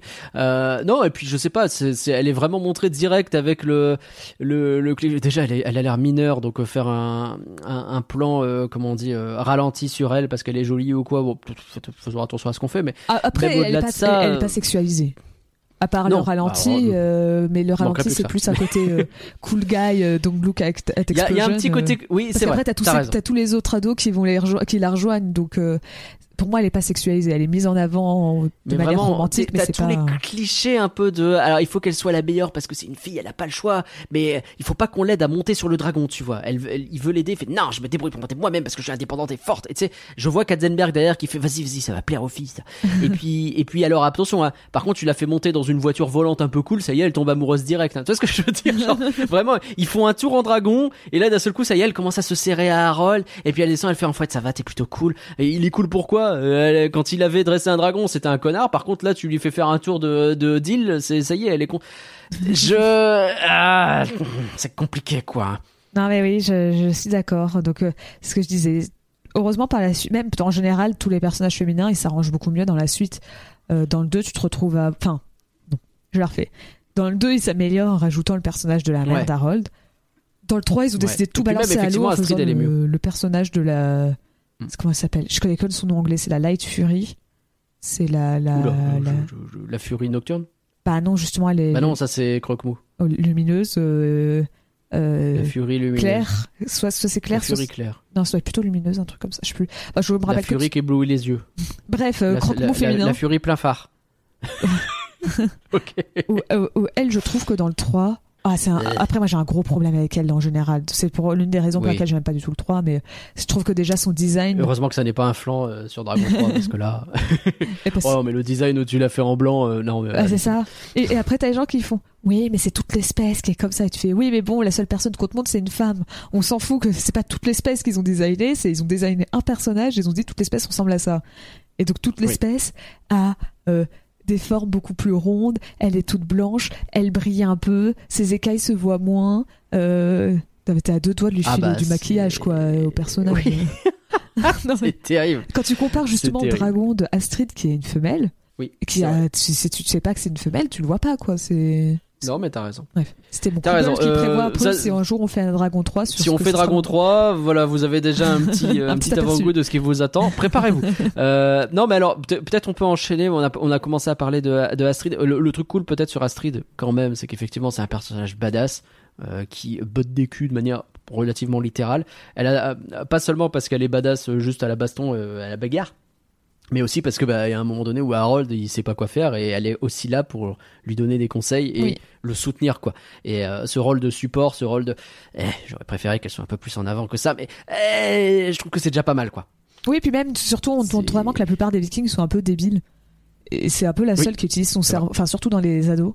C'est euh, c'est vraiment la qu'on enchaîne tout de suite sur les ados c'est vraiment la seule qui tu, tu vois où tu te dis ah oui elle je pourrais être pote avec elle. Les autres tu fais ils sont un peu lourds. Mais euh... je, je- je me rends compte que sur les ados, j'ai marqué le gros, la brute et les, et les jumeaux.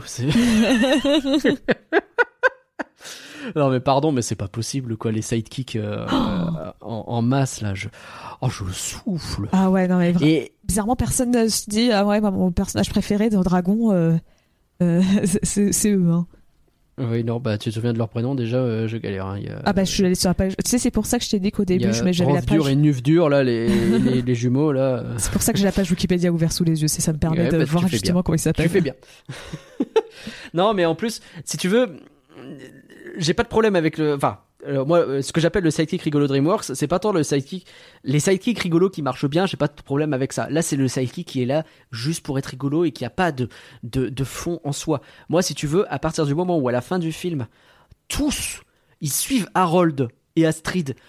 Parce que, bah, en fait, Harold, il est devenu cool. Tu sais, au début, l'autre, il est un peu un bully, et maintenant, ah, il va suivre Harold partout, alors que c'est un bully. Si t'es un vrai bully, si t'es- t'essayes de te créer ce personnage-là de bully, c'est peut-être un peu cliché, mais justement, tu vas rager du fait que Harold, il est devant toi, et tu vas certainement pas le suivre. Et au contraire, tu vas être le plus viking de tous les vikings, et tu vas résister pour pas que euh, on s'entraide avec les dragons, quoi. C'est pour moi le- l'espèce de, de, de, de connard en chef euh, de- parmi ces sidekicks rigolos là. Il, jamais de la vie. Lui, il reste viking. C'est le plus bas du front, celui-là. À la rigueur, le nerd, il peut voir le truc venir, mais même celui-là, il va se dire ah non mais attends mais parce que etc. Ils ont pas, ils ont leur caractère de base. C'est il faut les deux jumeaux qui sont ri- juste rigolos à s'envoyer des fions. Il faut le bully, mais il est bully de rien du tout. Et il faut le nerd parce que c'est c'est tout quoi. Et ça non, ça je pardon. Non, puis- je souffle. Quoi. surtout leurs blagues moi à la limite je pardonne un sidekick rigolo c'est Oh, c'est pas rigolo drôle. Mais vraiment, les jumeaux qui s'envoient des trucs en mode euh, euh, Eh, euh, tu t'es. Enfin, oh, pardon, euh, j'ai cru que c'était les fesses d'un dragon, ou euh, des- d'autres phrases en mode Eh, face de prout. Ah, c'est le prout, j'en peux plus. C'était vraiment Euh, comme ça en train de faire. on, hein, on a, on a les blagues paix. Hein. Euh, C'est pas un film que je trouve hyper rigolo d'ailleurs. Bah, en fait, si, moi, il y a des trucs que je trouve très rigolos, mais c'est souvent l'humour avec croque-mou. Où c'est Oui, plutôt de l'humour lui, oui, ok. et ça marche Il y, a, très il y a bien. des trucs qui se passent plutôt bien. Mais, mais c'est pas un film, tu vois. Il y y a des DreamWorks qui me font rire. Celui-là, bon, Oui, oui, c'est vrai que. Je me rappelle pas, pas, pas pour ça. plus quoi. Après, il paraît que Après, c'est c'est un film d'aventure quoi. Oui. Il paraît que tous les ados, enfin tous les ados, euh, je sais pas pour le nerd, mais que la Bully et le, le- les, deux, les deux jumeaux ont eu des trucs euh, plus approfondis dans les, la série justement là où je t'ai dit avec six saisons, les gardiens Ah du bah, c'est ciel. l'occasion ou jamais, oui, de les approfondir. De toute façon, si t'as 6 saisons, oui, tous les personnages, ils vont avoir droit à leur épisode spécial, j'espère. Parce que justement, il y en a, même, c'est il y en a un qui rageaient sur le fait que dans le 3, euh, bah, ils étaient un peu redevenus à leur euh, même personnalité que le 1 et ils font Ouais, mais les gars, maintenant vous avez une série de 6 saisons où tu vois les personnages évoluer et tout. Tu peux pas les ramener comme ça euh, au même niveau Ah. que le 1 alors qu'ils sont censés avoir un peu. euh, T'as un downgrade un peu des personnages parce qu'ils ont pas trop suivi ce qui s'est passé sur la série? Voilà, c'est ça. Un peu. Ah, c'est dommage ça. Donc, Ça, euh, ça, ça, ça, ça, pour le Surtout qu'en plus, il y avait des, un saut dans le temps. Donc euh, ils auraient pu juste dire bon bah voilà, ils ont, ils ont Ouais, parce que grandi. le 2 se passe 5 ans, 6 ans, 10 ans plus tard, je sais pas. mais- Le 2, il se passe pas très longtemps après, c'est le 3 qui a vraiment un gros saut dans le temps. Le 2, il doit Ok. avoir que 1 ou 2 ans. Peut-être un poil Ah, il plus. semblait que c'est vachement plus que ça. Mais Parce que justement, ils sont, euh, ils sont euh, majeurs, j'ai l'impression, à Harold et Astrid. Pour moi, c'est dans le 3 qu'ils sont majeurs. Pour moi, dans le 2, ils sont encore ados. Ah ouais Mais il a juste, euh, enfin, c'est juste qu'il a passé la puberté. Et c'est dans le 3 qu'il devient adulte. Ok. Je- Enfin, je sais Ouais, plus. je sais pas. Ou alors c'est peut-être parce que dans le c'est- 3, il devient juste chef et c'est pour ça. Dans le 2, il devient adulte et dans le 3, il devient chef. Peut-être. Je, je, je ne sais plus, écoute, il faudra qu'on les revoie. Eh, euh, bientôt, demandez-nous Dragon 2, Dragon 3. Ça sera peut-être là, on sait pas, on verra. Mais parlons d'Harold, justement, peut-être, tant qu'on y est. Oui. Euh, alors, c'est- euh, il te le présente comme un personnage qui est malin, qui euh, n'arrive pas à s'intégrer parce que bah, lui, il est plutôt dans la réflexion, à essayer de faire des pièges, des choses comme ça. Et à côté de ça, il est stupide parce que bah, il arrive à se coincer avec son propre bouclier à un moment donné dans une falaise. là, et, euh, il n'arrive pas à le reprendre alors que manifestement, mec, je pense que c'est tu pousses dans l'autre sens. Essayez un truc là. Euh, je- je- il y a des moments où t'as l'impression qu'il est. euh, tu sais, t'as ces héros qui sont un peu. c'est presque un trope aussi, qui sont un peu comment dire. euh, Maladroit. et maladroit, c'est pas mal maladroit, je prends, j'achète. Et euh, là, je trouve qu'il est juste euh, des fois euh, maladroit dans le but d'être maladroit et bon. Mais Ah, moi, ça Ah, me il choque a- pas trop parce que tu, tu vois, j'imagine en tant qu'ado, tu sais, euh, Ouais. il est mal dans sa peau, on lui a toujours dit, euh, tu vois, son père, Il il, il l'aime pas et tout. dégingandé. euh, Enfin, il l'aime pas. Son père euh, lui fait comprendre, euh, oh, t'as pas ta place ici, et il a pas trop confiance en Ouais. lui, donc ça me choque pas trop qu'il soit tout le temps. ma- pour moi, la maladresse, tu vois, c'est plus en mode, tu il est pas sûr de lui. D'ailleurs, dans les films d'après, il est plus du tout aussi maladroit parce que bah, maintenant, il a confiance en lui. Donc, euh, moi, je vois vraiment ça comme juste, il est pas à l'aise, quoi. C'est vrai, je suis d'accord. Et non, en fait, je trouve que c'est un personnage euh, pour le coup très très cool euh, parce que bah, il a plein de facettes quoi. C'est un personnage qui au départ veut être intégré avec tous les autres, qui finalement va se retrouver à s'exclure parce qu'il ne peut pas, il n'arrive pas à être comme les autres. Il s'en rend bien compte quand il essaie de tuer Croque-Mouille et qu'il n'y parvient pas.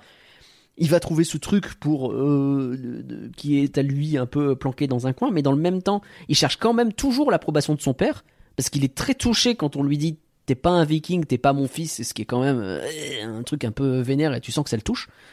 Euh, au moment où son père se rend compte que bah, ce qu'il fait avec les dragons, c'est pas exactement les tuer, c'est plutôt de les kiffer. Euh, et, et donc, bah, au milieu de tout ça, réussir à trouver comment euh, mettre en place tes sentiments, tes émotions et à arranger tout ça dans, bien proprement. Moi, je comprends qu'il galère un peu le petit. c'est pas simple, quoi. hein. Ouais, et puis c'est ça, son père, dès le début, pff, il lui fait tout de suite comprendre, oh, t'as ta place ici. hein, c'est- ça. C'est vrai qu'il se fait vraiment. Ou tu vois, Mais c'est pas facile. mais ça, c'est au début, il essaye un peu d'aider, dans le prologue, tu vois, il a dit, attends, je me donne un coup de main, t'as tout le monde qui dit non, reste là, bouge pas. Ouais. Bon, il, a un- Il, il écoute pas essaie de s'intégrer, quoi. il écoute pas trop, mais euh, ouais, tu vois, il essaye, on lui dit tout le temps, oh, genre, même pour donner une idée, quand au milieu du film, tu sais, t'as t'as Harold qui devient. euh, Enfin, tu sais, t'as tout, t'as tout le monde, justement, tu parlais de la dame à ce moment-là, l'un des rares personnages féminins du film. Euh, tu sais, t'as tout le monde qui vient voir euh, Stoic, donc le chef, en disant Ah, bravo, félicitations et tout. Et que lui, son premier réflexe, c'est Attends, Harold, il s'est barré? Tu fais Ouah, il a vraiment pas confiance en son fils. Hein, non, il a pas confiance. Et, et avec euh, Guilford qui lui répond oui régulièrement, mais en même temps, bon, oui, en même temps, il est, il est devenu ultra stylé, donc c'est ça, la célébrité, c'est dur à vivre. Faut lui laper finalement. mais non, c'est c'est pour ça que je trouve ce personnage cool et bah ça marcherait pas si, pareil, donc Stoïque la brute, son père, était pas un personnage cool aussi. Je sais pas ce que t'en penses, mais j'aime beaucoup en fait les deux parce que les deux ont une relation qui fonctionne, quoi. C'est très crédible. J'aime énormément un moment avec Stoic. C'est juste après Ouais. quand il dit. euh, euh, Enfin, euh, t'es pas mon fils, t'es pas un vrai viking. Et tu sais qu'il après justement, tu disais la scène où ils se disputent euh, parce qu'il apprend comment, bah, qu'il est ami avec les dragons. Et c'est tu Mm. le vois, il, il claque la porte, il part, mais euh, tu, tu vois que ça a un impact sur. Tu sais, il recule un peu Ouais. et euh, il perd son son côté euh, stoïque. La, la façade tombe un peu C'est et tu ça. te rends compte que si ça lui fait mal en réalité et qu'il est pas, c'est pas, c'est pas un connard sans cœur, quoi. c'est ça. Et la, la, la scène que je trouve incroyable, qui est, qui est présentée un peu comme une scène euh, peut-être d'humour, je sais pas trop, mais quand ils essayent de se parler et qu'ils lui disent on va pouvoir enfin parler de choses tous les deux, et qu'ils s'installent et qu'ils se regardent, ils savent juste pas quoi se dire, alors que ils, ils sont censés avoir un sujet commun, mais là ça fonctionne toujours pas quoi. Il y a quelque chose qui va pas entre deux, ils, ils sont pas sur la même longueur d'onde du tout. Et ça, je trouve que c'est très bien fait. C'est, je, je trouve assez rare d'ailleurs pour DreamWorks. Je suis désolé de dire ça de cette façon, ça fait peut-être un peu méprisant, mais je, je trouve qu'ils arrivent rarement à écrire aussi bien des personnages et à faire des scènes aussi euh, justes sans être rentre dedans justement. Ah, mais Même si euh, moi je suis d'accord un avec petit toi. peu hein. rentre dedans, mais ah, j'aime bien. Et, et en plus de ça, enfin pardon, je, je reste sur Stoïque, mais il te solote un dragon à main nue. Il y a, il y a au début là où il met trois coups de poing dans un dragon qui était là, il le démonte Ah oui, c'est vrai, oui. à coups de poing. Et je suis là en mode, mais ce mec est beaucoup trop stylé. c'est vraiment, tu me fais un, mais t'imagines, bah, c'est Hercule quoi. C'est- il est balèze. Et à côté de ça, bah oui, il galère avec euh, avec son fils. Et, euh, son casque manifestement est fait avec les protèges poitrines de sa femme morte, ce qui pose énormément de questions, mais tant pis. Et Puis bizarrement, quand on voit vite fait la maman, dans- enfin vite fait, quand on voit la maman dans le 2, elle, son, son, son, son casque avait un, il était vachement rembourré, hein, son, son soutien-gorge, hein, parce que bizarrement, elle est plus. c'est vrai. C'est vrai que je pense qu'ils n'avaient pas prévu que finalement ce soit. Euh... Bah, bref. qu'on voit, qu'on voit à quoi ressemble la mère dans le 2. C'est ça. Bon, par contre, euh, stratégiquement, moi je comprends toujours pas l'idée de prendre plein de bateaux en bois et se dire vas-y, on va affronter des dragons. Je. Euh, l'impression que c'est bête. Après, peut-être que je me trompe, mais. Le père là, euh, c'est bien, mais euh, je, je suis je suis pas sûr sûr. Mais tu vois, c'est pareil. à la fin, ce qui fait que j'aime beaucoup le personnage du père, je reste encore dessus, désolé, hein, mais c'est lui qui sauve Croque-Mou. Il le sauve avec de la force brute parce que c'est ce qu'il sait faire, mais il le sauve. Alors que vraiment, il a juste vu Croque-Mou l'aider un peu. Jusque-là, il était plutôt dans une optique de l'enfermer et de l'utiliser. Là, il le sauve véritablement. Et direct, il dit à, à Harold, écoute, je suis désolé, je me suis planté. C'est Oui. peut-être un même un peu rapide. C'est, mais je sais pas. Tu- je- moi, j'aime bien me dire qu'en fait, c'est quelque chose qu'il avait déjà en tête. Que quand il fait son attaque, il se rend compte que son fils avait raison directement. Que son fils débarque, le sauve et qu'il se dit, ok, là, ce qu'il est en train de faire, c'est ultra stylé. Vas-y, Ah je suis juste une merde. Pour moi, c'est ce qui s'est passé. hein. Tu, tu sens qu'au début, euh, Mais ça marche bien. que dès qu'il arrive, il- qu'il voit le deux gros dragon sortir, il fait peut-être que mon fils qui s'y connaît bien en dragon, j'aurais peut-être dû l'écouter lui. peut-être celui qui a trouvé le nid et s'y connaît un peu, tu vois, en dragon. oui. Oui, c'est possible. hein. C'est possible que, ouais, je pense qu'il aurait fallu. Ah, pour- Je reviens sur Harold. Ouais, bah, c'est ouais, ce que j'allais faire, c'est revenir sur Harold aussi. Parfait. Bah, je t'en prie, vas-y, fonce. Euh, non, moi, ce que je voulais dire aussi avec Harold, ce que j'aime bien, c'est que c'est un personnage qu'on on voit faire des trucs avec ses mains. J'ai l'impression que c'est pas quelque chose qu'on voit souvent. Tu sais, tu, tu vois euh, fabriquer lui-même ses ailerons, euh, enfin pas ailerons, mais Ah. tu sais, la, la queue pour, pour croque-mot, tu le vois réfléchir, Ouais. tu vois vraiment faire des recherches et tout. Euh, ce qui un peu renvoie directement justement à son fait que c'est lui qui normalement écrit le livre Comment dresser votre dragon. Mais euh, et tu vois, c'est pas un truc, tu vois, vraiment, tu le vois prendre son temps, faire des recherches, euh, à la fois sur Croque-Mot, à la fois sur les dragons en général, puis prendre le Oui, temps de faire son. Tu vois, c'est Il fait des essais, il fait son petit truc sur les positions 1, 2, Voilà, 3, c'est ça, c'est un film qui sait aussi prendre le temps et montrer le passage du temps et pas dire, bah voilà, le personnage sait tout faire de manière instantanée, tu le vois travailler, puis Oui. en plus il y a une explication sur pourquoi bah, il se retrouve. euh, Enfin, pourquoi il peut accéder à tout ça, c'est parce qu'il à la forge. Pourquoi il à la forge? Parce qu'ils ils veulent pas le mettre attaquer des dragons parce qu'il est nul. Et Tout est justifié. C'est ça. Et... À part le fait qu'il arrive à toucher Croque-Mot du premier coup, là, quand même une chance incroyable, mais Après, c'est peut-être le sinon, destin. ouais, on va dire que c'est le destin. Bonne, euh, bien joué. mais, euh, mais à part ça, non, non, faut reconnaître, c'est quelqu'un qui mérite ce qu'il a en fait. C'est euh, qui, même c'est bête, hein, mais il va voir Croque-Mot la première fois, ça se passe pas super bien parce qu'il est sur le point de le buter. Alors ok, il le sauve très bien, et la première réaction de Croque-Mot, c'est effectivement de ne pas le tuer, mais euh, il lui fait bien comprendre que c'est barre-toi quoi. Ouais. Et, et il faut un petit temps pour qu'il s'approche, euh, pour qu'ils acceptent petit à petit de se côtoyer, et puis de se côtoyer de plus en plus près, et jusqu'au moment, et c'est là que le film est très fort, où il arrive à le toucher enfin, à le caresser, et là, je sais pas toi, mais moi j'ai à chaque fois les frissons devant cette scène. Quoi. La, la- la montée de la musique, on va reparler de la musique, hein, mais la montée de la musique, le moment où, où enfin ça fait contact, la façon dont il s'approche, l'autre qui regarde pas, qui le sent, tu sens que du coup quand il y a le contact, il a un Puis mouvement même- de recul parce que euh, il se passe un truc. Puis même et qui hésite, tu vois d'abord avancer sa tête Oui. avant de reculer un petit peu, puis d'aller vraiment avant, de manière franche. C'est c'est masterclass diraient les jeunes. Ah mais euh, en fait c'est une raison pour laquelle cette euh, constamment cette image elle est reprise dans tous les autres euh, films dragons Ah bah par la suite, peut-être même dans les courts métrages, peut-être même dans les séries. Je pense que c'est vraiment ils ont compris que c'est le truc culte du film quoi. Ouais. Parce qu'ils ont bien réussi quoi. Ils ont vraiment réussi à faire cette scène incroyablement. C'est peut-être pas la, c'est l'une des scènes cultes en tout cas. C'est pas la seule. Mm. Mais on va revenir après sur une autre. Mais euh... ou pas teasing. mais mais euh, mais ouais non non c'est euh, c'est très très bien foutu. Tu, le disais, il apprend aussi. Il fait pas que euh, faire des choses avec ses mains, mais il apprend aussi plein de choses sur les dragons et le fait qu'on le voit faire.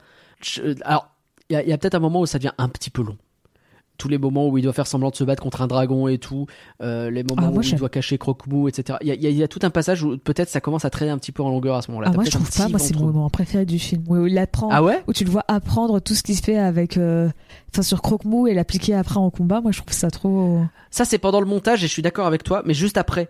T'as vraiment une période où eh, t'es dans un entre-deux. Ok, euh, ouais, je vois pas exactement de quand tu parles alors. Je, je pense que c'est un, un peu après que Astrid est découverte, tu sais, t'as tout ce passage où ah il faut quand même aller se battre et puis finalement euh, tu vois Astrid elle est au courant et tu sens que ça va pas tenir longtemps mais il faut quand même faire durer un petit peu. Ouais. ok. Je, il y a- il y a- tu vois, ça commence à faire un petit moment qu'on n'a pas eu grand chose d'autre que ça Oui. et que bon, mais c'est vraiment pour chercher des de quoi broutiller. Parce que sinon, euh, non, non, c'est très cool. Euh, Puis- bon, Croque-Mou, tu l'as dit. Hein, euh, Attends. pardon, oui. Ouais, je voulais juste sur finir très vite fait sur Harold. Je suis aussi. Ça fait un peu bizarre dit comme ça, mais euh, j'aime bien qu'il lui ait coupé une jambe à la fin. Alors, pour revenir sur mon histoire du handicap, heureusement, parce que ça permet un petit peu de rééquilibrer, pardon, hein. mais euh, j'aime bien aussi. Ça c'est cool parce qu'effectivement, ça te fait que, en plus, c'est pas si souvent que tu as un film avec euh, deux héros qui ne sont pas valides. Oui. Euh, c'est c'est- c'est c'est très très cool, c'est très rare et très très cool. Pour le coup, en termes de représentation, euh, sur le féminin, je suis pas sûr sûr, mais sur ça c'est très très bien. Euh, bon, sur la couleur de peau, on va dire que c'est des Vikings, donc ça compte pas, mais bref. mais mais euh, sur ça c'est très très bien. Mais oui, comme tu dis, c'est c'est plutôt chouette et puis ça te montre aussi que bah, il y a des conséquences quoi. Ouais, mais c'est surtout, c'est ça, c'est c'est surprenant. Généralement, t'as l'habitude que tes personnages, ils s'en sortent de manière intacte. Mais même, même, je parle même pas que dans les films d'animation, dans tout. C'est très rare que dans, tu vois, les, les, les Marvel, euh, t'as t'as genre euh, un, un héros Marvel qui s'est mis à avoir des handicaps suite suite à tous ces combats? Ou avec euh, C'est Hawkeye, c'est pas euh, souvent, ouais. Hawkeye qui est devenu sourd, mais autrement, tu vois, la plupart, bah. Soit War Machine qui a perdu ses jambes. ouais, mais au final, il les retrouve presque. Euh, donc, bon. euh, Et puis c'est War Machine, donc euh, c'est vraiment. Enfin, pardon. S'il y a des fans de War Machine, déjà, Hawkeye, je pense pas que ce soit le numéro un dans la liste des Avengers de beaucoup de monde. War Machine, bon. Désolé, hein, je. Ouais, mais en plus, c'est surtout que, bah, au final, il a ses, ses super jambes fraude de... grâce à Stark, et donc en fait, ça lui. C'est pas un vrai Bah oui. handicap, on va pas se mentir, quoi. C'est. Oh, bah ça va, Harold, il a des super jambes aussi après. Ouais, mais tu vois, après, il a quand même des moments où, euh, bah, euh, s'il a un problème avec sa jambe, il peut plus. euh, Tu vois, il se retrouve à boiter, mais à la fin du film, tu le vois vraiment bien boiter avec. euh, Et c'est. T'as euh, le petit frisson. Je sais pas si tu l'as toi aussi, mais j'ai un petit frisson à chaque fois au moment où tu te rends compte qu'il a la jambe, justement, Oui. qu'il est plus là et qu'il commence. Peut-être ça ce côté, un petit pincement en fait. Un petit pincement de ah putain, ah oui, il a perdu un truc dans le moment et en l'occurrence une jambe.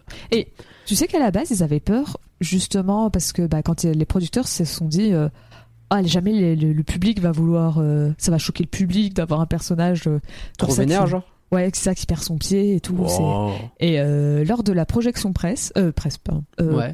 enfin test, pardon, Test, ouais. euh, tous les, enfin peut-être pas tous, hein, mais euh, une bonne partie des spectateurs ont dit euh, Non, la Non, mais totalité, Pauline.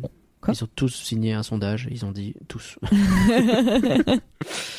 Euh, et donc eh ben, ils étaient pleins à dire ah c'est trop bien qu'il ait Mm. perdu la jambe et c'était le public qui a dit bah gardez-le dans le film et donc c'est pour ça que ça restait jusqu'au bout mais euh, comme quoi des fois les projections test ça a du bien parce que ça fait que euh, peut-être que Eh ben, tu, peux tu vois il y a des producteurs qui se seraient dit ah jamais ça va passer et qu'ils l'auraient coupé alors qu'au final tu vois que le public est content et, et ça Bah, c'est reste pas plus mal. Mm.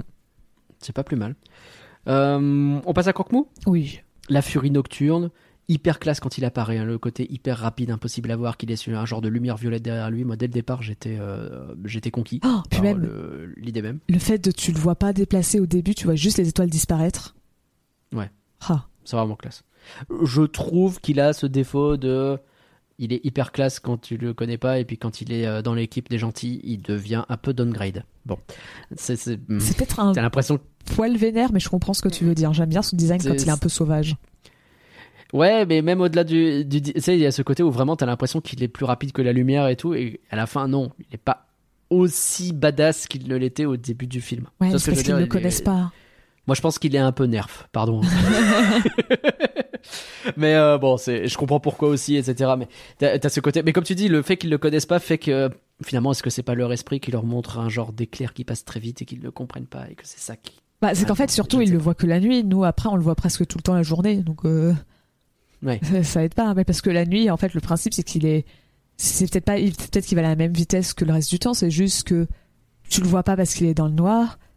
Il va super vite d'un coup et donc il peut se redisparaître très loin après. Tu sais pas où il est et tout. Donc, Ouais. Ça se trouve, il va pas si vite que ça. C'est juste que bah on le voit surtout la journée, donc on peut pas se planquer quoi. C'est vrai, c'est vrai. Alors, il y a un premier regard qui est échangé, qui est plein d'émotions. Déjà, il fait flipper un peu. C'est ce moment où il se rend compte qu'il est vivant, il se retourne et il voit l'œil grand Oui. ouvert. Mais déjà ouvert, tu sais, ce trope de l'œil qui d'un seul coup s'ouvre et qui te fait un jump scare, on l'a vu mille fois. J'aime beaucoup le fait que là, justement, il se tourne et il se rend compte, si, si, il est en train de me regarder. Ça fait déjà quelques secondes. Et s'il avait pu, il m'aurait déjà bouffé. et, et, je trouve ça très. En plus, avec cet œil, avec ce tout petit iris en mode je, je, je suis, je te déteste, je, je- tu me fais peur, je suis très en colère, je ne vais pas bien. Et il y a plein d'émotions. On sent que le dragon se résigne, Harod va pas le faire, va pas taper. En même temps, on a peur quand même pour lui. Il y a la musique derrière. Enfin, le, le- le- leur rencontre, elle est incroyable. Et après, c'est un chat. c'est pardon, hein, mais Harold il balance son couteau, Croque-Mou il fait des yeux de chat. euh, il joue avec des lumières, euh, les reflets de lumière. Hein. il donne, il joue avec les reflets de lumière, il donne des cadeaux dégueulasses, euh, il tourne sur lui-même avant de se coucher, il y a de l'herbe à chat, ça ronronne quand on fait des papouilles. Faut l'approcher de la même façon, tu sais, le côté où en fait un, un chat, tu surtout si quand tu le connais pas, normalement, il faut mieux pas aller vers, le, faut le laisser venir à toi plutôt. C'est enfin, un chat, pardon, hein.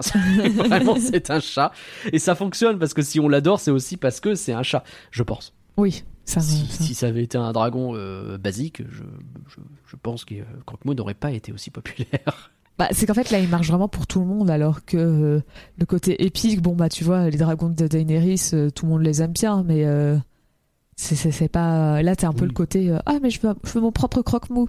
Tu vois je veux l'avoir euh, chez moi dans mon lit euh, ou un truc comme ça tu vois si t'as envie d'avoir c'est en peluche. Oui. Oui, oui, et puis bah, c'est- c'est c'est une peluche, d'ailleurs ça fonctionne très bien en peluche, je crois, hein, le croque-mou, je, je, je m'inquiète pas pour lui.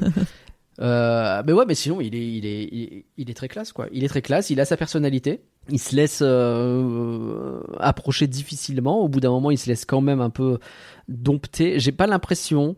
Tu vas me dire ce que t'en penses, je sais que tu, tout à l'heure tu voulais parler du côté euh, Harold là handicapé et du coup il est un peu esclave de Harold. Je pense pas que ce soit véritablement le cas, j'ai forcément un peu poussé le trait. Oui. Mais il y a ce côté où, eh, quand même, j'aurais peut-être voulu un petit peu plus d'indépendance. Et ça, je trouve qu'on le retrouve un peu plus dans les autres films. Bah après c'est dur de faire une histoire où à la fois tu commences à poser les faits que les deux sont sont super proches enfin faut, faut créer une relation crédible entre les deux les montrer que c'est euh, bah tu vois ils se complètent.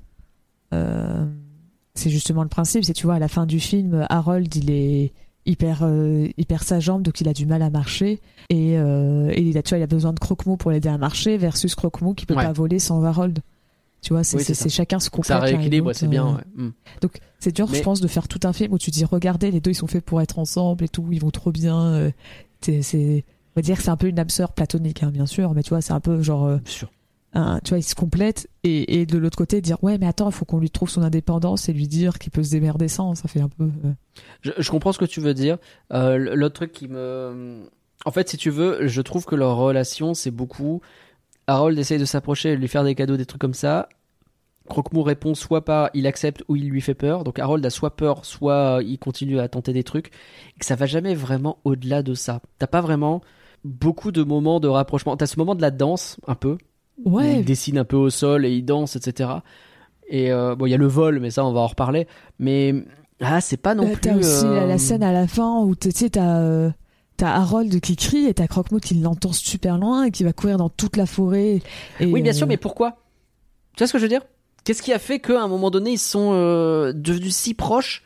Je mais il manque peut-être un truc tu sais je, je sais pas. Peut-être que je, je je vais chercher trop loin hein, mais je, je trouve ça c'est pas facile mais en fait euh, c'est de la même façon qu'il aurait réussi à, à dompter un chien pour qu'il revienne l'aider quand il appelle à l'aide c'est pas je vois pas une relation véritablement égale en fait Ouais. Je suis pas. non mais j'aime bien quand tu laisses des grands, silences comme ça en général ça veut dire que je suis pas d'accord mais. euh, c'est mais oui, bah en fait pour moi je pour moi c'est dans le montage, tu vois quand ils commencent à devenir amis, tu sais il utilise des techniques à la fois pour le pour arrêter les dragons. C'est aussi bah, une manière de se rapprocher de de Croque-Mou, tu vois quand tu le retrouves, Hmm. euh, t'as la scène où tu vois euh, j'en parlais tout à l'heure quand je parlais des, des mini dragons euh, tout petits qui ressemblent presque à des bébés. Où tu sais en fait quand ils se retrouvent à cet endroit-là, c'est Croque-Mou et Harold après avoir volé, les deux ils se posent, tu sais pas trop où. Et ils sont au milieu de nulle part, et c'est juste, ils sont en train de manger du poisson au milieu de nulle part, comme ça. C'est vrai, il y a Et- ce petit passage-là. Et tu vois, t'es comme ça et tu dis, bah Mhm. ouais, en fait, le temps a passé, les deux ils sont devenus amis, ils sont. Tu sais, ils font probablement peut-être des vols ensemble, comme ça, pour s'amuser, pour passer du bon Tu temps. sais à quoi je euh. rapproche? C'est un peu de la même période, c'est euh, le voyage d'Arlo, parce que je sais pas, c'est ça qui me vient en tête. Euh, un flanc qu'on a déjà fait.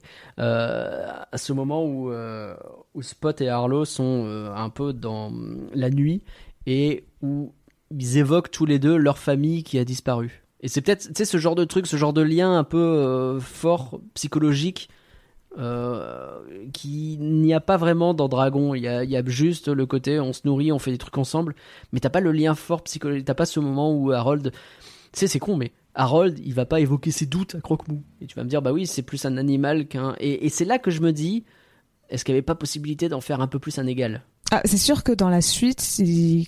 passe plus de animal de compagnie à euh, égal. Avec, Ouais. euh, Et c'est ça peut-être que qu'il y avait moyen de d'aller. Mais après, il l'a rattrapé plus tard, donc c'est pas plus mal. Mais c'est vrai que c'est là que je vois une petite histoire. Mais comme t'as dit, il y a déjà plein de trucs à traiter dans ce film, donc après, il pouvait pas tout mettre non plus. hein. Encore une fois, je je, je pinaille. hein. Mais euh, moi, ça m'a jamais, choqué. Surtout qu'en plus, tu vois, le fait de dire euh, euh, euh, il l'a handicapé et c'est son esclave. Alors, je sais que t'as grossi le trait, hein, je dis pas que c'est ton Oui, vrai- oui, ta vraie oui. opinion. Non, non, non. Mais euh, euh, ça, ça a été abordé justement dans un des courts-métrages. D'accord. Euh, c'est l'un des rares que j'ai vu. Voilà.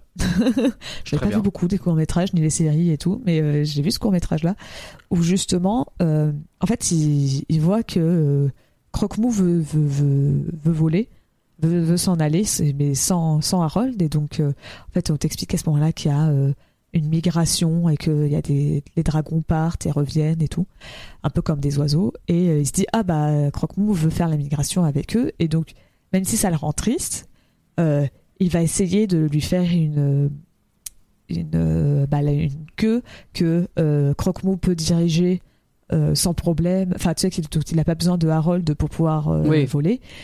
Et, euh, et quand il le met, t'as Croque-Mou, il est trop content. Il part, il vole tout seul. Et en fait, tu te rends compte qu'il est juste parti euh, euh, un- vo- tout- chercher un truc dans l'eau parce que Harold avait fait tomber genre une balle ou un truc comme ça dans l'eau Ah. et qu'il était juste allé rechercher ça et, euh, et qu'une fois qu'il est retourné sur la terre ferme après l'avoir récupéré, il décide de brûler. Enfin, c'est, Croque-Mou qui brûle la queue, sa, sa fausse queue, celle qui lui Ah permet ouais. de voler tout seul parce qu'il dit euh, non, moi je. Enfin, tu comprends que dans son geste, c'est euh, non, moi je veux continuer de voler avec toi. euh, je veux pas prendre mon indépendance. C'est pour ça que j'aime pas non plus le 3. Parce que ça, ça redconne un peu. Alors certes, c'est un court métrage, mais bon, ça, ça redconne quand Ouais, même. Je comprends, mais d'un autre côté, euh, le côté, vas-y, je veux rester enchaîné à toi, je suis pas non plus fan, fan. Mais c'est pas enchaîné. Mais arrête Bah, de dire qu'il a enchaîné. Non, mais enchaîner, c'est une façon de parler, mais enfin, t'as la possibilité de pouvoir te balader où tu veux et tu décides de le cramer pour être vraiment dépendant d'une personne pour le faire. Alors, j'entends le fait qu'ils sont interdépendants, mais euh, c'est symbolique. de... C'est de lui dire je te fais suffisamment confiance pour savoir que si un jour je veux aller quelque part, je, te- je peux te demander de l'aide et tu vas me le faire. Oui, mais enfin, si symboliquement je te détruis ta- ma voiture en te disant, euh, Pauline, c'est toi qui vas me conduire à chaque fois parce que j'ai détruit ma voiture, tu vas me dire, bah écoute, c'est très bien gentil, mais à un moment donné, tu casses les couilles, elle est chère la voiture. Oui, mais on n'a pas la même, re- t'as quand même pas la même, re- on n'a pas la même relation que Croque-Mou et Harold. Bien sûr que non, mais même n'importe qui, enfin, c'est c'est pas. Je trouve pas ça hyper sain non plus. Je sais pas ce que ça dit en fait. Je, euh, Je pense que je suis pas fan du concept. que- je pense que tu imagines trop une relation humaine. hein. Pour moi, c'est pas. euh, Pour moi, je peux pas. C'est pas. Faut pas faire une, une comparaison avec une relation humaine. Euh, humaine peut-être pas, mais on se rend bien compte que ce sont pas. ah, t'as quand même fait une comparaison des- avec une voiture. Avec moi, il m'a donné une voiture. Euh. D'accord, mais... mais je sais pas. Je. Ça, ah, je- justement, le fait que ce, ce soit traité de cette façon, limite, je préfère dans le 3, tu vois. Alors que pour le coup, je suis pas. On n'est pas sur un flanc de Dragon 3. Mais euh, bon, bref. C'est un- débat qui est ouvert. Dites-nous ce que vous en pensez, vous aussi. hein. Est-ce que c'est trop? Est-ce que c'est pas assez? Est-ce que. Euh, c'est, voilà, c'est une question qui, je trouve, est hyper intéressante. Et de toute façon, il n'y a que les bons films qui font se poser ce genre de questions. C'est vrai. Oui, c'est vrai que si on est en train de se débattre de ce genre de truc et pas de parler du film lui-même, euh, c'est que. D'ailleurs, en parlant de trucs qu'on aime bien, Gulford, je l'aime bien. Voilà, je l'ai pas dit tout à l'heure. Oui, en fait, lui- je l'aime bien parce que Gulford, c'est un sidekick rigolo, mais qui a un but. Voilà, c'est ce que j'allais des dire. trucs. Et il est rigolo. Bah ouais.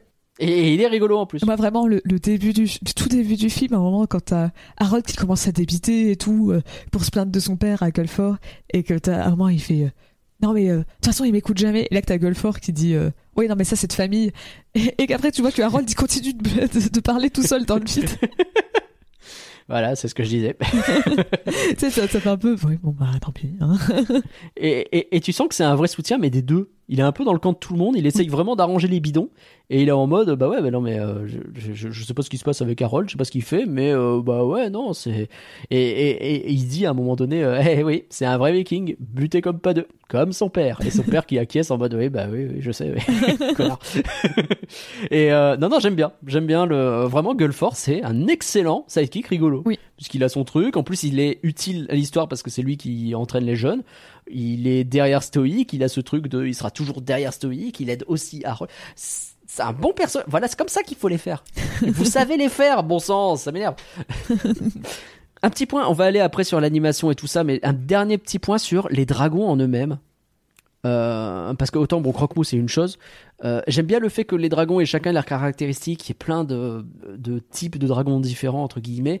Euh, même si ouais non non c'est rigolo il y a des trucs tu- en fait tu te souviens pas de tout tu te souviens vaguement de qu'il y en a un il a deux têtes et il y a une tête qui pète et c'est rigolo ouais bon peut-être que je caricature un peu Oui, parce qu'ils ont même pas fait un bruit de paix.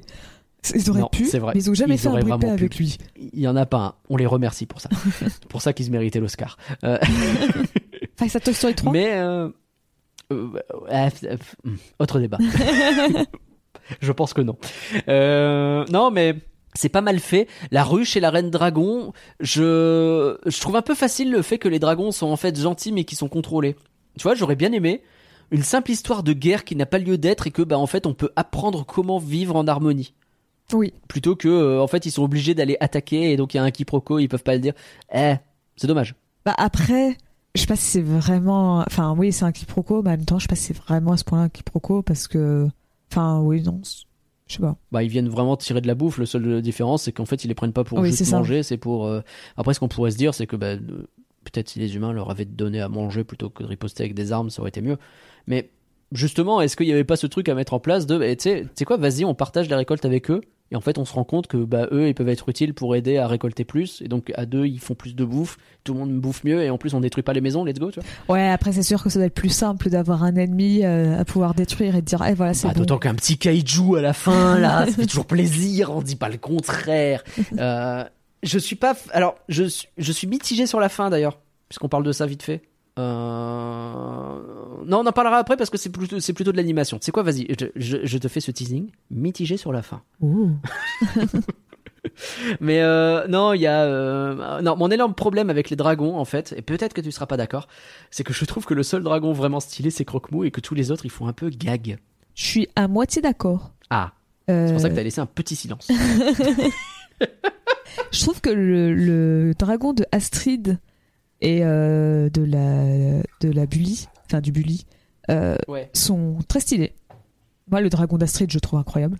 Ouais. Mais je suis d'accord que les deux autres dragons, donc celui avec les deux têtes, euh, le, le, le- le petit dragon gros euh, euh, et tout, je suis pas très fan de leur design. c'est souvent un peu ouais ouais Et, après, et moi, j'aime bien les tout petits dragons, là, tous ceux que je t'ai parlé, là, qui ressemblent un peu à des petits chats. Eux, ils sont mignons.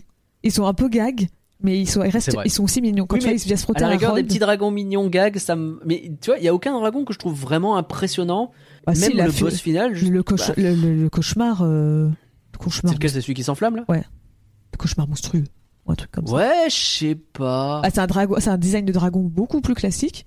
Mais euh, pour moi, c'est pas du tout un gag. hein, Même à aucun moment, Mais il il a faut un cette gag autour de lui. bouche et ces grands yeux là qui me euh, je sais pas je, vraiment en fait il, est très cartoon c'est le mot que je cherchais et, je trouve ça dommage en fait de les avoir fait si cartoon parce que est-ce que c'était pour euh, un peu réduire la portée de leur euh, bah, en fait t'as vraiment je trouve ce switch où les dragons ils attaquent tu vois pas trop à quoi ils ressemblent ils sont dans le noir ils sont avec des flammes sur eux et donc ils ont un peu impressionnant puis d'un seul coup, t'as les dragons qui viennent pendant que Harold et Croque-Mou sont tout seuls et que bah, euh, enfin Harold, il se rend compte qu'en fait tous les dragons sont sympas dans l'absolu. Et, et tout de suite, en fait, quand ils viennent, tu te rends compte, tu fais oui, bah effectivement, le petit dragon dodu là, euh, il risque pas d'être, euh, enfin, tu, tu le sens qu'il peut être un hyper sympa en fait. Ouais. C'est peut-être bon. Je sais pas si c'est une, une volonté, c'est de la DA, c'est un choix euh, artistique à ce niveau-là.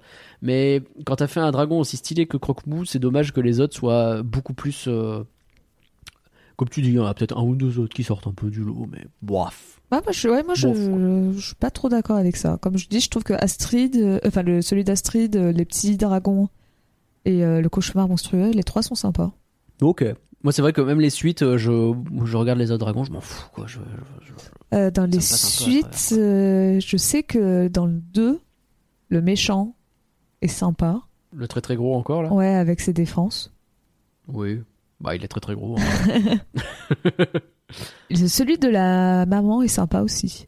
ouais, oui, oui. Un peu, euh, un- un peu aussi oiseau, un peu comme celui d'Astrid. Mais euh, c'est vrai que oui, la plupart, euh, il y en a beaucoup qui sont un peu oubliables. je trouve. Bon, parlons de l'animation, on n'en a pas parlé, il est temps maintenant d'y aller. Je, je trouve que c'est en deux... Je vais scinder ça en deux parties. Je trouve que la direction artistique, elle est très chouette. Je trouve pas que la technique soit incroyable, mais je trouve qu'effectivement, dans le vol, c'est incroyable. Si je devais vraiment résumer, c'est ça. Je sais pas si t'es d'accord sur un, un peu ou tout. Je suis assez d'accord sur tout ça. Ok, parce que vraiment, y a, y a- tu, tu sens qu'il y a des jolies scènes qui sont pas le genre euh, Croque-Mou qui dessine, Harold qui danse au milieu, tout ça c'est pas mal fait. T'as un petit peu, mais mais je trouve que c'est beaucoup la musique qui fait tout. On va en parler, hein, mais c'est beaucoup la musique qui permet de sauver ce genre de scène. Mais dès que tu commences à voir les interactions entre les humains, les trucs comme ça, déjà les têtes des humains, je suis pas fanatique et euh, ils sont ils font très plastique. Ouais, tu sens en fait qu'il a pas très bien vieilli niveau 3D Ouais. par rapport à, bah tu vois Toy Story 3 qui est sorti en même temps. Il y en a un qui a quand même vachement mieux vieilli que l'autre. hein. Et Mm. euh, et donc heureusement que je trouve que moi il est assez. Toi tu trouves que la mise en scène n'est pas souvent bien. Enfin tu vois tu dis que c'est souvent sauvé par la musique. Je suis pas d'accord sur ça. Ouais. Je trouve qu'il y a souvent des très jolis plans ou des manières de mettre en scène qui sont très intelligentes. Genre, euh, ça joue beaucoup des fois avec les, les, les volumes, que ce soit les nuages ou les, le brouillard, et tu sais, de faire, de cacher quelque chose à l'intérieur et d'utiliser les lumières des, de leurs flammes pour faire apparaître un truc à travers, tu vois, que ce soit les nuages ou le brouillard, où t'as plusieurs fois les vrai, dragons qui vrai. ressortent comme ça. Hmm. Euh, t'as vraiment des trucs où il, des, des idées de mise en scène qui sont très bien faites. Tu vas faire le fait de mettre euh, le prologue de nuit.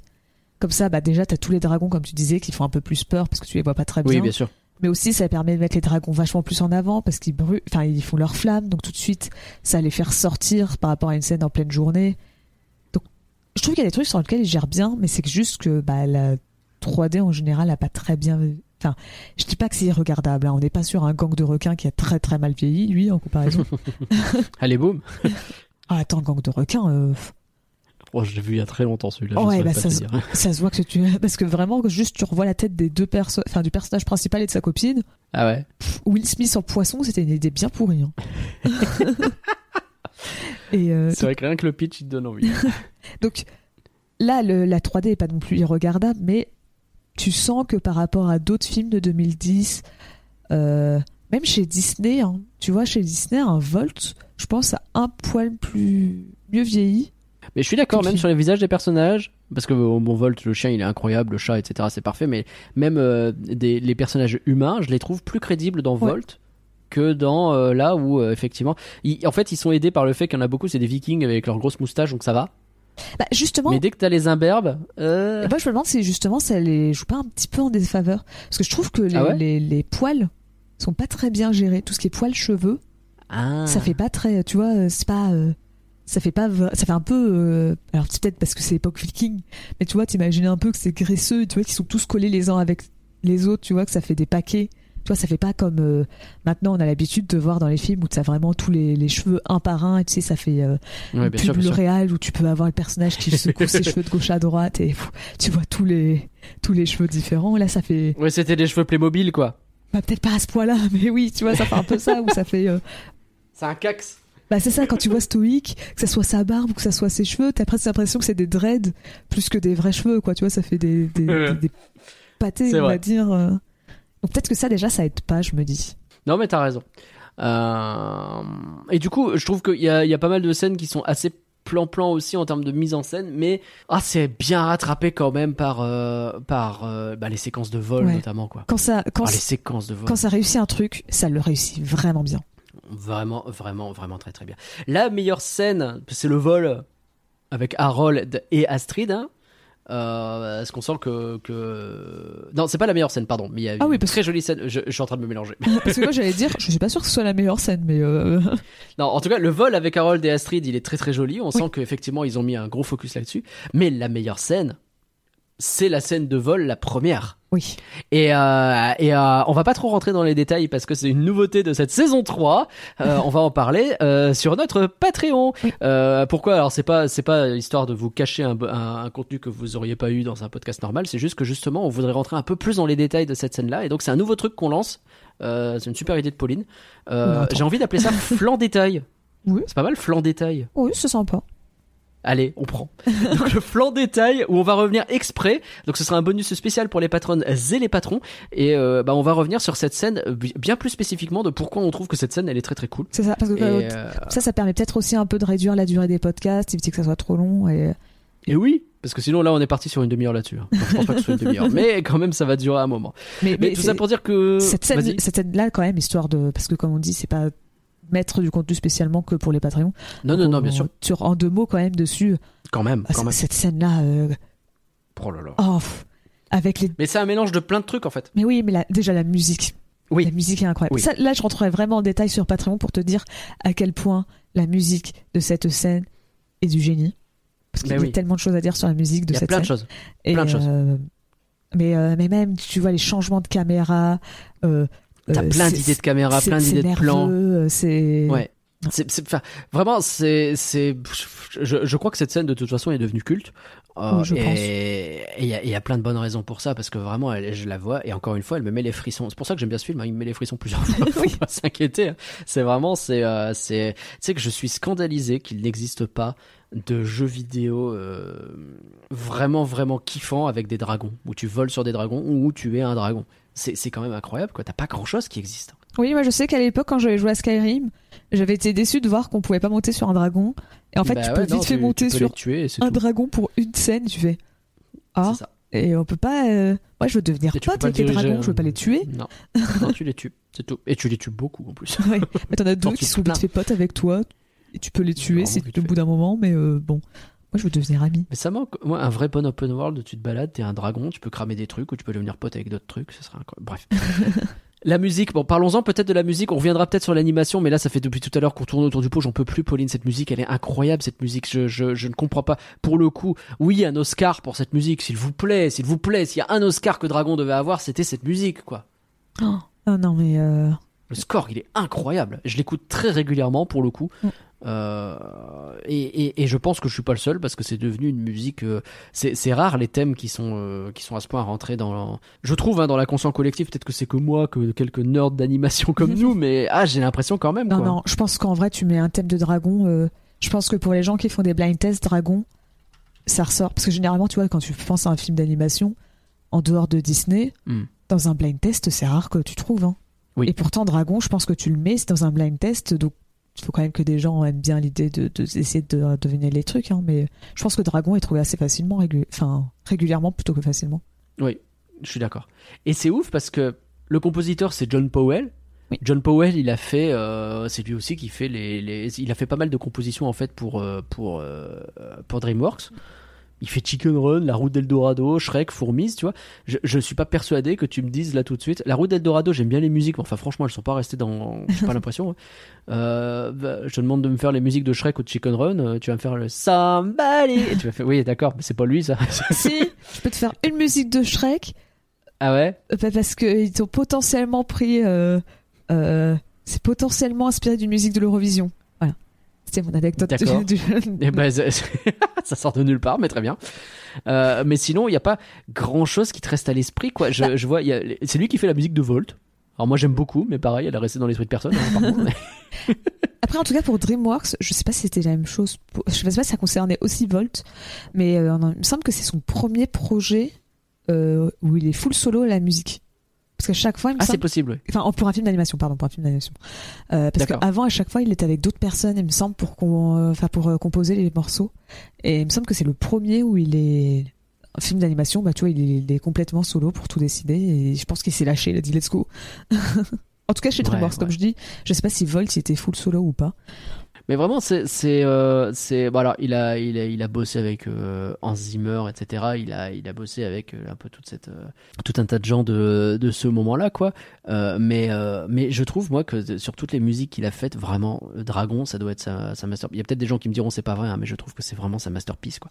C'est, Et- c'est vraiment incroyable ce, ce score, quoi. Et surtout, si vous êtes à l'aise avec l'anglais, je vous conseille une, une vidéo de, de Sideways Ouais. qui parle plus en détail euh, de, de la musique de Dragon. Donc je vais, je vais quand même essayer de résumer ça euh, euh, bah, pour euh, ceux qui parlent pas anglais ou même qui n'ont pas envie d'aller sur YouTube regarder une vidéo de 15 minutes sur la musique de Dragon. Mais euh, dedans, elle t'explique notamment que euh, le début de Dragon, et euh, d'un point de vue musical, il marche super bien. Parce qu'en fait, Ouais. tous les personnages, enfin tout ce que tu vois à l'écran, ça va, euh, ils vont lui, il va tout de suite te présenter le thème musical qui lui est associé. Hmm. Donc, Dès le début, bah, Oui. tu vois l'île de Berck et euh, c'est le thème donc de Berk qui va être aussi le thème des Vikings. Euh, par la suite, dès que tu vois Astrid, tu vas voir le thème d'Astrid qui va se jouer suite, et c'est oui. le même thème que tu vas retrouver quand elle va faire le vol avec Harold. Euh, t'as Harold qui a son thème, t'as Stoic qui a son thème, t'as dra- t'as les dragons qui ont leur thème. Mhm. Et tu vois, dans toute cette intro, bah, à chaque fois, ça permet de tout de suite visualiser. Euh, ok, même, même si c'est inconscient, inconsciemment, genre tu vas voir un, un personnage, tu vas entendre de la musique, tu vas dire ah oui attends ça. T'associes directement les choses dans ton esprit, ouais. C'est ça. le principe du leitmotiv, quoi. Bah voilà. Et, euh, et, et c'est fait de manière super intelligente. Puis après, il rentre aussi dans des détails sur, par exemple, le fait que l'un des rares thèmes que t'entends pas au tout début, euh, c'est le thème de, de Croque-Mou. Que tu, Oui. La première fois que tu l'entends, c'est que au moment où il est- bah, tu le découvres pour la première fois, ce qui permet de bien un peu le mettre à part de, de, du, Mhm. du reste du monde de- des, des dragons et tout. Tu vois, c'est un truc qui sort de l'ordinaire pour Harold, tu vois, c'est plus son quotidien. C'est un truc qui est nouveau pour lui et donc pour nous parce que c'est la première fois qu'on entend la musique. Résultat, C'est l'un des rares moments dans le film où tu entends des euh, cornemuses. Euh, parce que bah voilà, c'est pour donner un peu le côté euh, euh, alien en dehors de ce monde, du, de, de croque-mou. euh. bref, il rentre vraiment en détail là-dedans et c'est très passionnant sur de voir à quel point vrai. tous les, tous les thèmes qui ont été mis à plein de moments et qui sont rappelés euh, par la suite. Et en fait, le- la musique est tellement bien faite que bah, dans le 2 et dans le 3, ils reprennent tous les thèmes comme ça en mode Ils ont tout repris, hein. bah, Bah, oui, ça. bien sûr. on a déjà le thème pour les ados, bon bah Ils voilà, ont on tout va placé, il y reprendre. a juste à, et, et ils subliment certains trucs, et les thèmes dans le 3 qui sont incroyables notamment, euh, même quoi qu'on pense du film. Et, et, euh, et ouais, ouais, non, mais euh, je, je précise que euh, bah, je, je dis que c'est le meilleur thème de John Powell, alors qu'il a fait un film Star Wars, il a quand même fait les musiques de Solo, que j'aime beaucoup aussi. Mais pardon, mes dragons, voilà. C'est dire. hein. Euh, je, re- c'est dire, je trouve que c'est dire. Euh, je, je reviens sur mon petit combat final. Oui. Je t'ai fait le, le, le, le truc en disant que je le trouvais pas terrible. En fait, je trouve qu'il résume pas mal le film. C'est que quand on n'est pas dans le, dans le vol, je trouve ça un peu eh, simple. Alors que dès qu'on a le, le combat de vol final et qu'il y a la musique qui suit derrière, c'est incroyable. Genre, enfin, le dragon, le gros dragon, en fait, il pourrait tuer tout le monde très vite et il est assez inoffensif et je comprends pas trop. Euh, autant je trouve la scène quand on découvre les milliers de dragons qui attendent, elle est trop cool. Et puis il profite du brouillard pour faire que, en fait, tu les vois pas beaucoup. Les autres dragons, tout le monde se barre. Oui. Les milliers de dragons, tu les vois pas. Et, euh, et avec le brouillard, tu fais en sorte de pas avoir besoin d'en animer 35 000 parce que c'est compliqué, je pense, à cette époque-là. euh, et puis d'un coup, Croque-Mou et Harold, ils rentrent dans la bataille. T'as la musique, ça devient mais méga kiffant. Et c'est là que je me dis, c'est à ce moment-là que je me dis que la musique, elle fait tout à ce moment-là. Quoi. Alors, il y a pas, pas tout, hein, il y a les effets de caméra, il y a plein de trucs. T'as même leur double chute où ils sont en train de tous les deux de tomber dans les flammes, c'est impressionnant. On se doute qu'il a survécu, mais il faut admettre que c'est bien fait, quoi.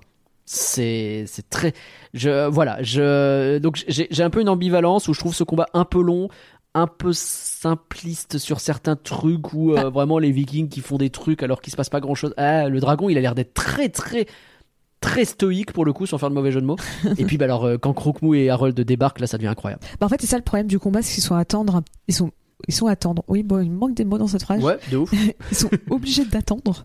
euh, Bah ouais. Un petit moment que, bah, que comment ça s'appelle? Bah, que Croque-Mou et que Harold aille sauver Croque-Mou et que les deux se retrouvent ensemble pour bah, finir le combat, ça. quoi. Donc, c'est vrai que c'est peut-être un peu long, mais en même temps, bah, ils ont pas trop le choix, quoi. Malheureusement. C'est, en fait, euh, je pense que le- l'erreur qu'ils ont fait, mais euh, tant pis, c'est comme ça. C'est, de que pour justifier dans le scénario que euh, comment Stoïque trouve l'île, c'est que Croque-Mou les lui amène, et donc t'es obligé d'avoir Croque-Mou qui est très loin dans cette bataille, mais que tu as sécurisé forcément, et que donc Harold doit venir le sauver pour que enfin ça commence, quoi. Et- Et, euh, Je sais pas si c'est vraiment Mais ça permet aux autres de briller, cela dit. Et je sais pas si c'est vraiment une erreur parce que ça permet surtout d'avoir la, la scène où Stoïc qui va sauver Croque-Mou. C'est vrai, qui est incroyable. C'est Cette ça. scène, elle est trop cool. Donc euh, rien que pour ça, tu vois, t'es en mode. En fait, c'est ça, c'est que d'un côté, t'as un truc. T'as l'espèce de regard entre les deux où ils se font ok, euh, peace. Euh, et on y va quoi. C'est ça. En fait, c'est d'un côté, t'as vraiment ce truc avec. euh, Enfin, t'as, une partie très sérieuse avec Croque-Mou, Harold et Stoïc. Et de l'autre, t'as la partie un peu plus random avec les, les ados qui font n'importe quoi, quoi. C'est peut-être pour ça aussi. C'est peut-être que le changement de ton, t'es en mode, bah, concentrez-vous que sur le truc très sérieux et pas trop sur les bêtises des autres. euh.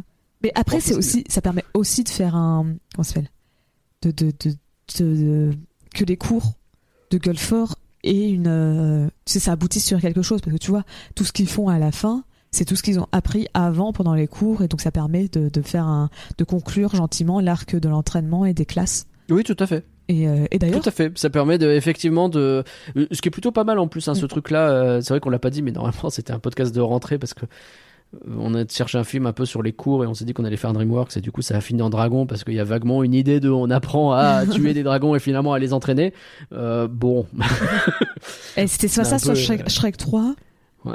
ils allaient à un moment dans un lycée. Ouais, bon. qu'on ait choisi Dragon. hein. c'est pas si mal, mais euh, mais c'est vrai qu'il y a cet arc-là qui arrive au bout et c'est cool. Et, euh, et limite, c'est presque décevant parce qu'il me semble pas que ça soit vraiment repris tout ce qu'ils apprennent dans ce film. Tu vois, le, le fait que t'as des angles morts, que euh, c'est un les dragon. anguilles, euh, Ouais, mais si t'as Mm. si t'as la tête mouillée, si le dragon a une tête mouillée, il peut plus tirer du- des flammes. c'est vrai. Ils ont un certain nombre de, de, de coups de flamme avant que ça s'arrête. ils ont un nombre de, de cartouches. Ouais. Donc, euh, tu vois, il y avait des deux, trois petites idées qui auraient pu être sympas à ramener après, mais bon. Bah ouais, grave. Grave, grave, grave. Moi, mon dernier truc, c'est qu'à la fin, ils décident quand même très très vite euh, d'avoir des dragons sur leur île. Les gens, ça pose aucun problème. Genre vraiment, euh, Harold, il se réveille et ça y est, les dragons sont dans la vie quotidienne des gens. Alors que, bah, moi, j'avais quand même imaginé que Harold, qui sert de lien pour les faire venir Oui. petit à petit, ça aurait été pas mal. Là, vraiment, c'est, il se réveille et, ah bah, vous avez tout fait, let's go, parfait. Bien joué, les mecs. Mais en vrai, je, On va sais, dire que c'est des vikings. je sais pas si c'est la première fois qu'ils se réveillent ou pas. Ou s'il y a quand même eu, genre, un, deux, trois moments, genre, je sais pas, croque-mou, tu vois. ils- Oh bah si, parce qu'il fait, euh, ouais, je suis chez moi. Ouais, qu'est-ce que c'est je fais vrai. chez Oui, moi c'est vrai.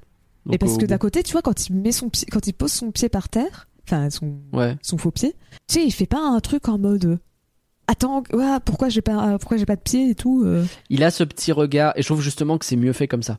C'est-à-dire qu'il il lève la couette, je pense qu'il a déjà senti qu'il y avait un truc qui allait pas, il lève la couette, il constate et après t'as le cut et t'as le moment où il essaye de marcher pour que toi le spectateur tu le découvres en fait. Euh, Et donc bah moi j'imagine très bien qu'il il reste un moment dans le lit en mode euh, putain il m'est arrivé ce truc là quoi et puis vas-y bah, je vais essayer de marcher quand même et euh, toi tu passes au cut directement euh, en tant que spectateur où tu le vois essayer de marcher parce que c'est là que t'as le reveal de qu'est-ce qu'il a bah il a un pied en moins quoi. Ouais, ok. Je sais pas, moi je trouvais que. En plus, non. D'abord, on le voit d'abord. Il met d'abord son pied avant le cut, il met d'abord son pied par terre. Non, en fait, il est d'abord, il est d'abord dans le lit, il lève le drap. T'as un moment où tu le vois euh, un peu frisé sur son pied, j'imagine, qui regarde, son absence de pied. Et après, tu passes au cut où tu as un zoom sur, euh, bah, il est en train de se lever, quoi. Euh, Je sais pas, moi j'ai. Je, trouvais que ça faisait. Après, ton explication est pas absurde.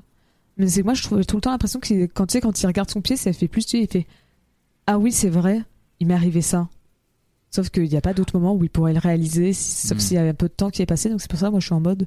Peut-être que je sais pas, il y a eu genre. Viking et qu'il va pas réagir comme nous, surtout. ah, C'est vrai. moi aussi, du coup. Bon, tant pis.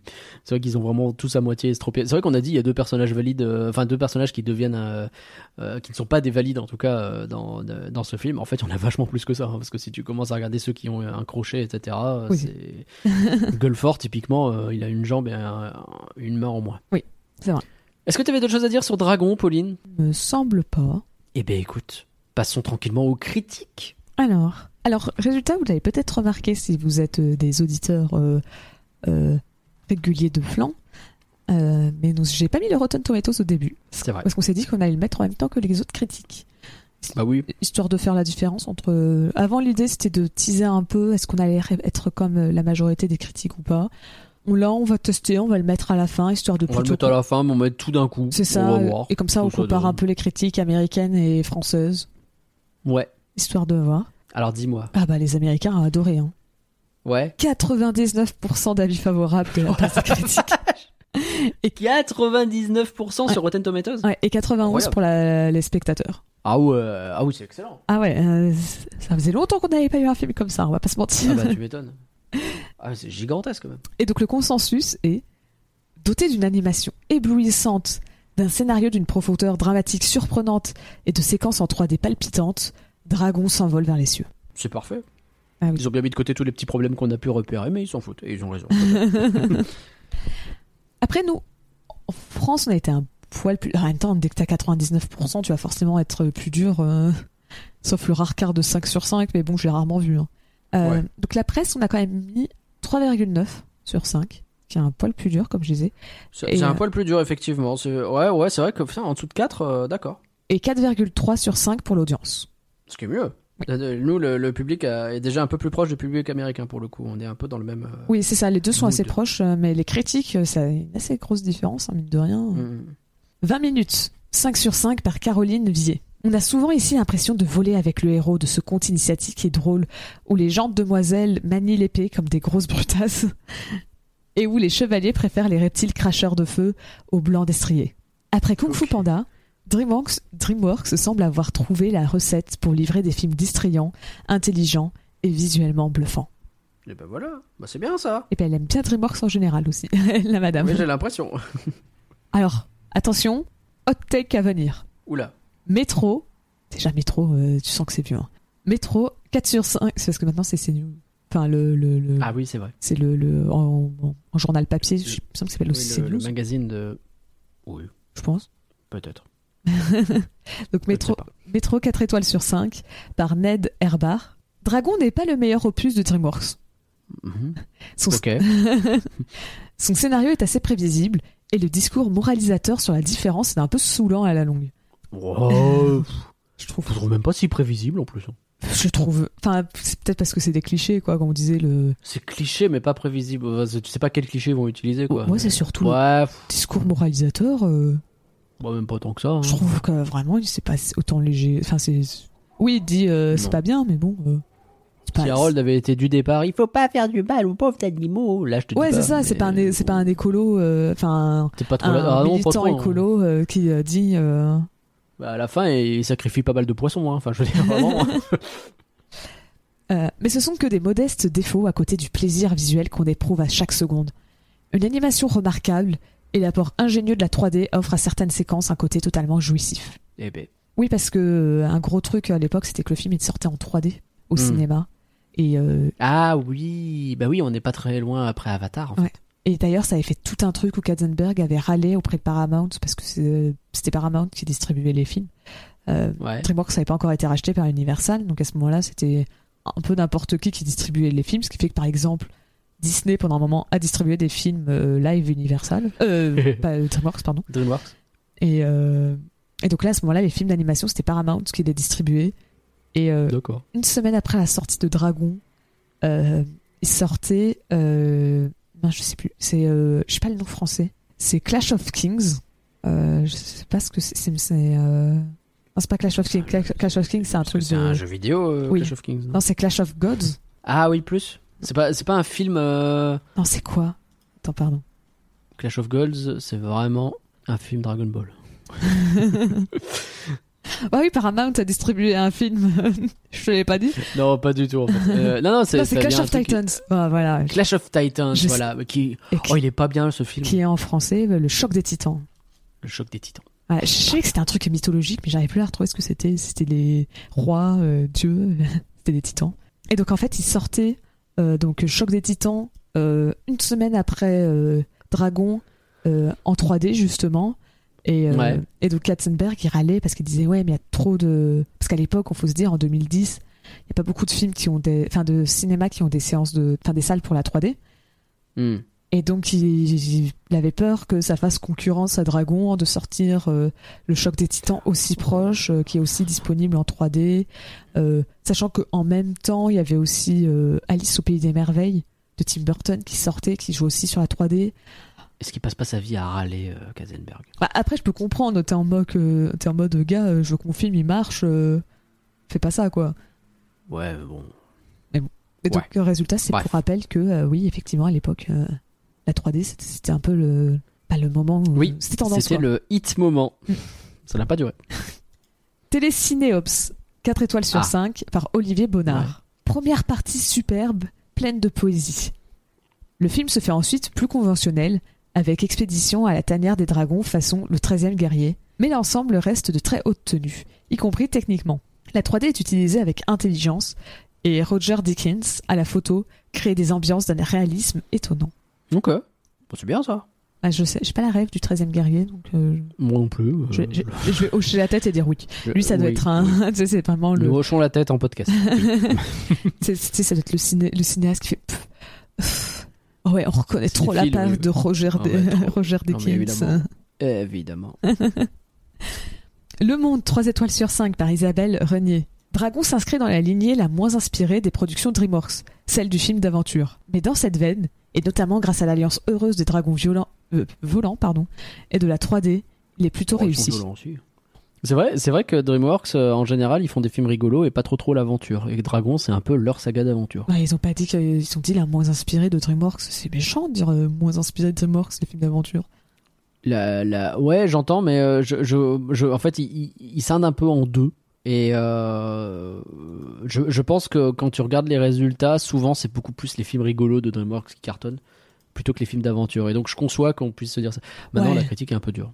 Pas d'accord. hein. Désolé, mais euh, encore une Je fois, suis moi, pas je- d'accord, tu as raison. à choisir, euh, je préfère mieux voir un route, la route de l'Eldorado ou un Spirit.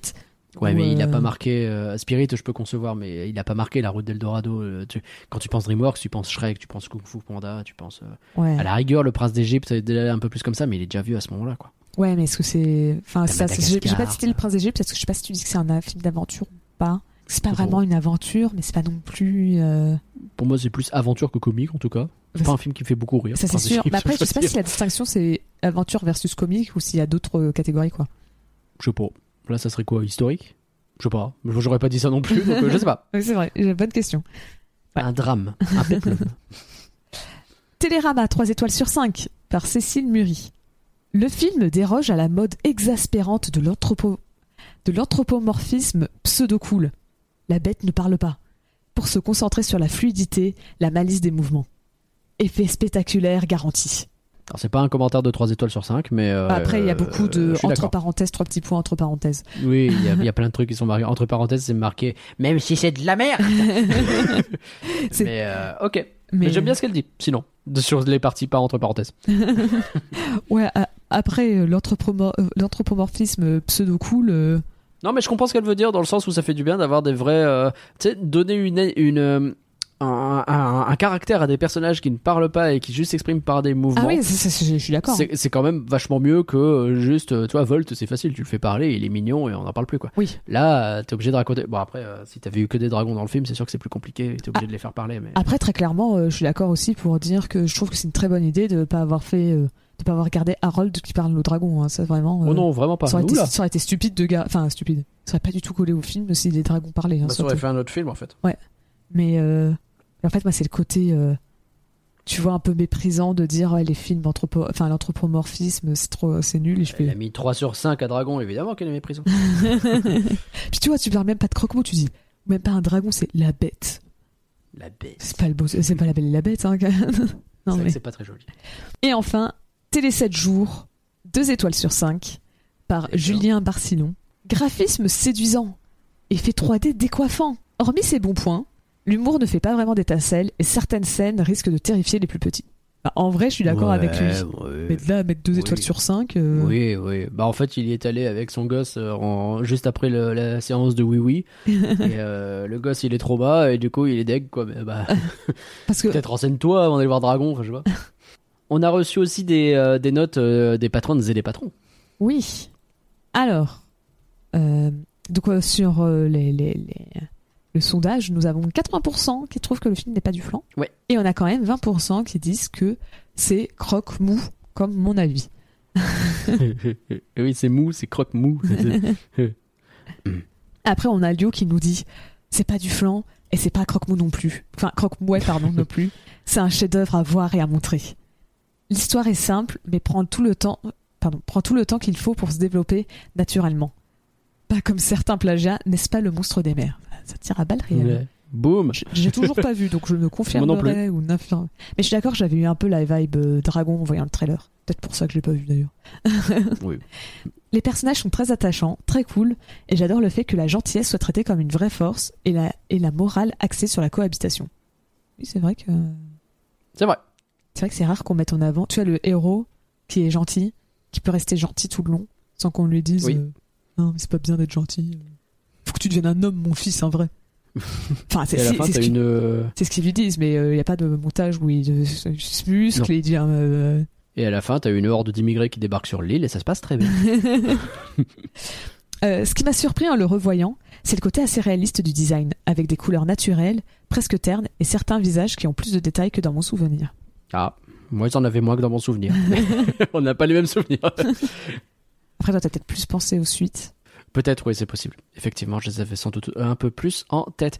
Alors, Pauline, ça, c'était les avis d'un peu tout le monde. Mais alors, qu'en est-il du futur de Dragon? On a déjà un petit peu parlé. Je crois qu'il y a un Dragon 3 que t'as pas aimé.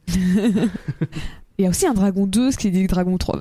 mais non Alors, il faut savoir que la saga en tout, euh, alors ça compte bah, les trois films qui sont sortis, a rapporté euh, 1 milliard 648, euh, 640 pardon, millions de dollars. C'est pas mal. Ce qui est pas mal, euh, mais c'est pas non plus exceptionnel. Après, il a fait ça avec trois films, donc c'est toujours euh, Oui. dur à voir. Hein, mais tu vois, On euh, n'a pas les produits dérivés. J'ai pas l'impression qu'il y ait eu des milliers de produits dérivés, cela dit. euh, de... oh, tu rigoles. Si, quand même. Désolé, je vais encore, on va encore dire que je fais du forcing sur le 3. hein. Mais le 3, ils ont fait exprès de donner à tout le monde leur tenue en mode euh, Eh, regardez, Ah, j'ai oui, ma tenue Power vrai. Rangers qui est assortie avec mon dragon pour pouvoir vendre des figurines. C'est vrai. T'as raison. Mais tu vois, en comparaison, euh, ça fait quand même moins bien que euh, Kung Fu Panda ou que Cars Hmm. qui ont aussi. euh, Ah non, Cars, pourquoi est-ce Cars disent qu'il y a ça Ah, c'est parce qu'ils comptent Plane. Parce qu'ils disaient qu'il y avait 5 Eh oui. films pour Cars. Dis, mais comment c'est Et oui, possible il y a Planes. Ah oui, ils le mettent dans la même catégorie. Mais, Planes euh, et Planes 2. mais bon, tu vois, en comparaison, ça fait quand même euh, moins que euh, les, les, les Indestructibles ou que Nemo qui en ont deux. Oui, bien sûr. c'est c'est bien, hein, je veux pas dire que, Kung- euh, que, que Panda, non, pardon, que Dragon c'est une licence qui marche pas très bien, mais tu vois, même chez DreamWorks, bah, c'est la quatrième licence, tu vois, y a avant il y a quand même Shrek, Madagascar, Kung Fu Panda, et après t'as Dragon. Hmm. Mais bon, malgré tout, euh, il y a quand même donc trois films qui sont sortis. Euh, Il y a trois séries, euh, deux séries Netflix. Donc t'as la, la série Dragon qui est sortie sur Netflix. T'as Dragon, les Gardiens du ciel qui est aussi sorti sur Netflix. C'est celle qui fait 6 saisons, Les Gardiens du Ciel, c'est ça? Et euh, qui me semble de trois c'est la meilleure. Et il y a euh, Dragon, les neuf royaumes. Ok. Euh, alors, on va dire que celle-là, elle fait très débat. Ah ouais? Euh, parce que c'est une série Dragon qui se passe à notre époque. Quoi? En gros, c'est euh, 1300 ans après les événements du film. Euh, Du coup, Harold, il est mort. ah bah euh, oui, tout le monde est mort. t'as euh, un gamin. euh, y a pas Croque-Mou? Ah bah non. Euh, bah non, justement, t'as un des descendants de Croque-Mou et de la Furie. euh, Oh, mais non, mais non, mais attends, mais. Y a... Bah oui, bah c'est Croque-Mou, mais euh, sauf qu'il est noir et blanc. Ah bah Ah, oui. bah voilà. Parce que- Oh là là, mais 1300 ans plus tard? Oui, bah euh, visiblement, c'est 1300 ans plus tard. Mais ils se foutent la gueule du... Oh non, qu'est-ce que c'est que cette horreur? Oh, et puis la première image que tu vois, c'est la même putain d'image avec le gamin qui a l'air d'être affreux en plus, euh, qui tend la main vers le dragon en mode Ah, on refait la scène iconique. Oui. Oh là là Et- Non mais pardon. Et euh, bah, le gamin, c'est euh, en fait, tu découvres que c'est un descendant de Harold. Parce qu'il a, euh, je sais plus, il a le casque ou un truc comme ça, ou le logo de Harold quelque part chez lui. euh. Tais-toi donc. Et donc, euh, bah, le- son, son dragon, euh, c'est un dragon qui euh, est descendant aussi, euh, très loin. Ah, c'est Furie Éclair, le nom féminin. C'était pas. euh, Très bien. Et donc voilà. Et, et si t'aimes pas les designs des dragons, regarde pas ceux de la série parce que dans mes Oh là là, c'est pas beau. Je suis en train de regarder une bande-annonce là. Oh là là. oh non, mais, mais en plus, le gamin, pardon, il a un pif. On dirait Rastapopoulos. Deuxième référence à Tintin dans ce podcast, ça sort de nulle part. Je, euh, non mais pardon. Ah mais euh, puis après c'est le truc très cliché de des enfants qui ont des dragons. Il faut pas que les adultes le sachent parce qu'autrement ils pourraient l'utiliser pour des mauvaises raisons. Il a repéré- récupéré le casque soutien-gorge de. Bref. Oui c'était le casque. Il le tient en main, genre c'est une relique de ouf, alors qu'en fait bon. C'est vrai que quand tu te Oh non, mais le dragon avec son énorme corne là, c'est quoi ça Un dragon licorne qui fait la gueule? Oh, mais non, mais pardon. Oh, non, non, non, non, non, ça n'existe pas. Ça n'existe. À mes yeux, ça n'a jamais existé. Ah mais euh, DreamWorks ils ont une tendance à te faire entre ça et la série euh, animée Spirit où c'est Spirit Ne- qui se passe. Ça euh, n'existe pas non plus, Pauline. Maintenant, ça suffit. ah, Spirit j'ai presque envie de dire que c'est pire que Dragon parce que Spirit ça crache vraiment vrai. sur euh, le principe de la série où c'est Spirit faut que tu vives en liberté. Enfin tu me diras Dragon 3 c'est aussi les dragons faut qu'ils vivent en liberté. Hein. Hmm. Bref. Oh oui, non, mais. Donc bon. ouais. T'as celle-là qui, on Mm. va dire, fait un peu débat. J'ai vu, je me suis amusée pendant un moment à regarder quelqu'un qui faisait une critique, euh, une fan de, de Dragon qui faisait une critique des saisons.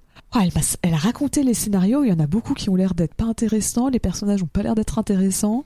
Et des fois, il y a même des trucs où t'es en mode euh, Non mais meuf, c'est toi qui as fait chier tout le monde euh, à vouloir absolument faire tout comme les, ce qui a marqué dans ton bouquin qui date d'il y a 1500 ans, alors que si on avait fait à la manière moderne, on nous serait arrivé beaucoup plus facilement, quoi.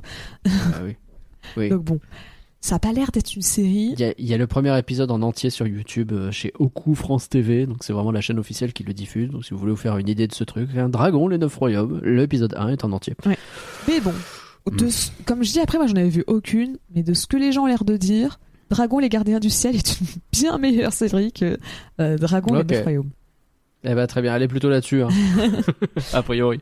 Et donc à ça s'ajoute aussi donc six courts métrages, donc j'en ai déjà mentionné un, euh, mais il y en a donc plein d'autres qui sont sortis, euh, dont notamment deux qui sont sortis après euh, le troisième film. Donc euh, tu vois, ils veulent vraiment pas, même le film 3 qui est censé enfin, finir la série, ils font non. Finalement, c'est pas si fini que ça. Quoi. C'est ça. Et surtout, euh, t'as probablement dû en, en par- en entendre parler, mais en début d'année, ils ont annoncé un remake live de Dragon. C'est- à la fois l'idée la plus terrifiante et la plus incroyable que j'ai entendue parce qu'en vrai en vrai ils peuvent réussir à faire un truc vraiment cool remettre un peu de, de dragon dans c'est con mais t'as pas tant que ça des films qui qui vont chercher des dragons quoi et les séquences de dragons c'est un truc marquant hein. Bah. Smog dans le Hobbit c'est stylé pardon hein, c'est le seul truc cool de The Hobbit Smog donc on prend et voilà la haute tech elle est là elle est même pas si haute en vrai Ouais, elle est pas, La tiède pas tech. haute, hein. la tiède tech. Mais, mais, euh, mais pardon, mais je, je, ouais, non, j'ai envie. Et en même temps, ils peuvent tellement se foirer, mais tellement.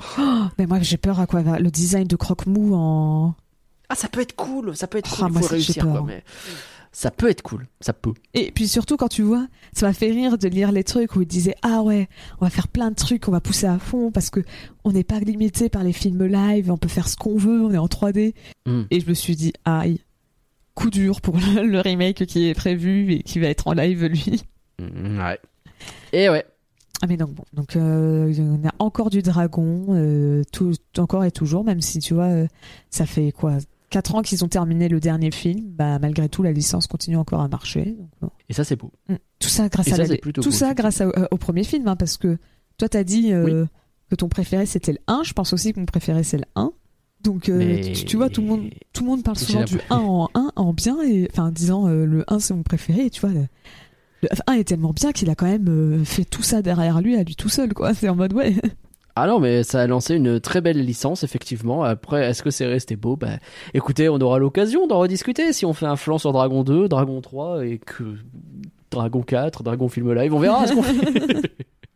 Alors finalement, Dragon, Pauline, c'est du flanc ou c'est pas du flanc? Ah c'est dur hein.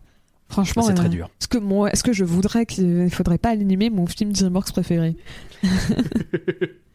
Non bah non bah c'est pas du flan, c'est c'est exceptionnel pour Et plein de non. raisons. Il en met plein la, la gueule. T'as dit il y a des frissons à chaque instant. Il est incroyable. J'adore. Il est très très bien. Et pour moi non plus, c'est pas du flan. J'ai peut-être des petites réserves par-ci par-là parce que j'aime bien être comme ça, être un petit peu coquin chafouin. Mais dans l'ensemble, euh, non non non non, je, je, je passe un, un bon moment devant Dragon à chaque fois. Vraiment, le défaut, c'est il y a un moment donné, je me suis un petit peu ennuyé à la, au revisionnage. C'est la force de le connaître ce film-là. Le Oui, petit suis moment où euh, oui, on a compris machin, etc. Remettez-nous des dragons, c'est mieux. Bref. Et pour vous, alors, chères auditrices et chers auditeurs, mais c'est quelqu'un qui râle parce qu'il a vu huit fois le film, hein, vraiment. hein, je pense qu'au premier visionnage, je ne pensais pas ça. Dragon, c'est du flan ou c'est pas du flan? Venez nous le dire sur Spotify grâce au sondage lancé sur le podcast, bien sûr. On regardera vos réponses dans le prochain flan. Et vous pouvez aussi nous le dire sur Twitter, @folanimé, sur Instagram, flanfolanimé, et continuer la discussion, et continuons la discussion ensemble sur discord.folanimé.com. Merci, Pauline, pour ton beau travail. Et bah de rien. Merci à toi euh, pour ce pinaillage de qualité. Je, je sais pas, ça c'est c'est ma qualité principale. Merci aux patronnes et aux patrons pour leur soutien. Vous visitez labette.com pour nous soutenir ou pour découvrir les autres productions du label. Et sur Patreon, ne manquez pas le petit bonus spécial sur Dragon. On va revenir sur la scène de vol, la scène incroyable. On a plein de choses à dire là-dessus. Ça va être un bonus très sympa. N'hésitez pas à nous dire également ce que vous avez pensé de cette euh, nouvelle version qui, en vrai, ça change pas énormément de trucs, mais voilà ce petit point actu, les critiques à la fin, le truc à part sur Patreon, et tout un peu ce que vous en pensez, ça nous intéresse de savoir, les petits bonus, ça peut être, il y en aura peut-être pas à chaque fois d'ailleurs, hein, le petit bonus Patreon, ça peut être euh, des fois revenir sur une scène, des fois un élément de contexte, je sais pas ce qu'on peut imaginer, mais ouais, le petit truc en plus qu'on n'aurait pas mis dans le podcast, mais qu'on rajoute, euh, et pour, pour information sur Patreon, pour avoir accès aux épisodes exclusifs et à ce genre de contenu exclusif, c'est le tiers qui est à 5 euros. Ce que vous pouvez faire, c'est que vous le prenez une fois, vous prenez tous les trucs exclusifs, vous vous désabonnez et puis tout le monde il est content. Nous, ça nous pose aucun problème. Mm. Je ne sais pas encore de quoi seront faits les prochains podcasts. Il faut qu'on fasse un bon point planning avec Pauline, sachant que euh, on a envie aussi, on a eu la suggestion et on est d'accord avec ça de vous partager le planning de manière un peu plus large, c'est-à-dire que vous ayez la visibilité sur euh, un peu plus de semaines en avance pour avoir le temps de voir les films. Euh, ça, je pense qu'effectivement c'est une bonne idée, donc on va essayer de faire ça bien. Et là, c'est vrai que c'est la rentrée, donc il faut qu'on refasse un petit point. Mais, euh, mais ouais, bah, on va vous partager ça en avance pour que vous ayez le temps. Et, euh, et voilà, bah, n'hésitez pas à partager ce flanc, évidemment, parce qu'un flanc partagé, c'est un flanc qui ne se croque pas, ou euh, se croque pas, ou alors il se croque mou. Voilà, j'ai essayé de faire une blague, je l'ai raté. En plus, c'était c'était pas ta pire ouais, bah ouais, bah je l'ai foiré. Bye tout le monde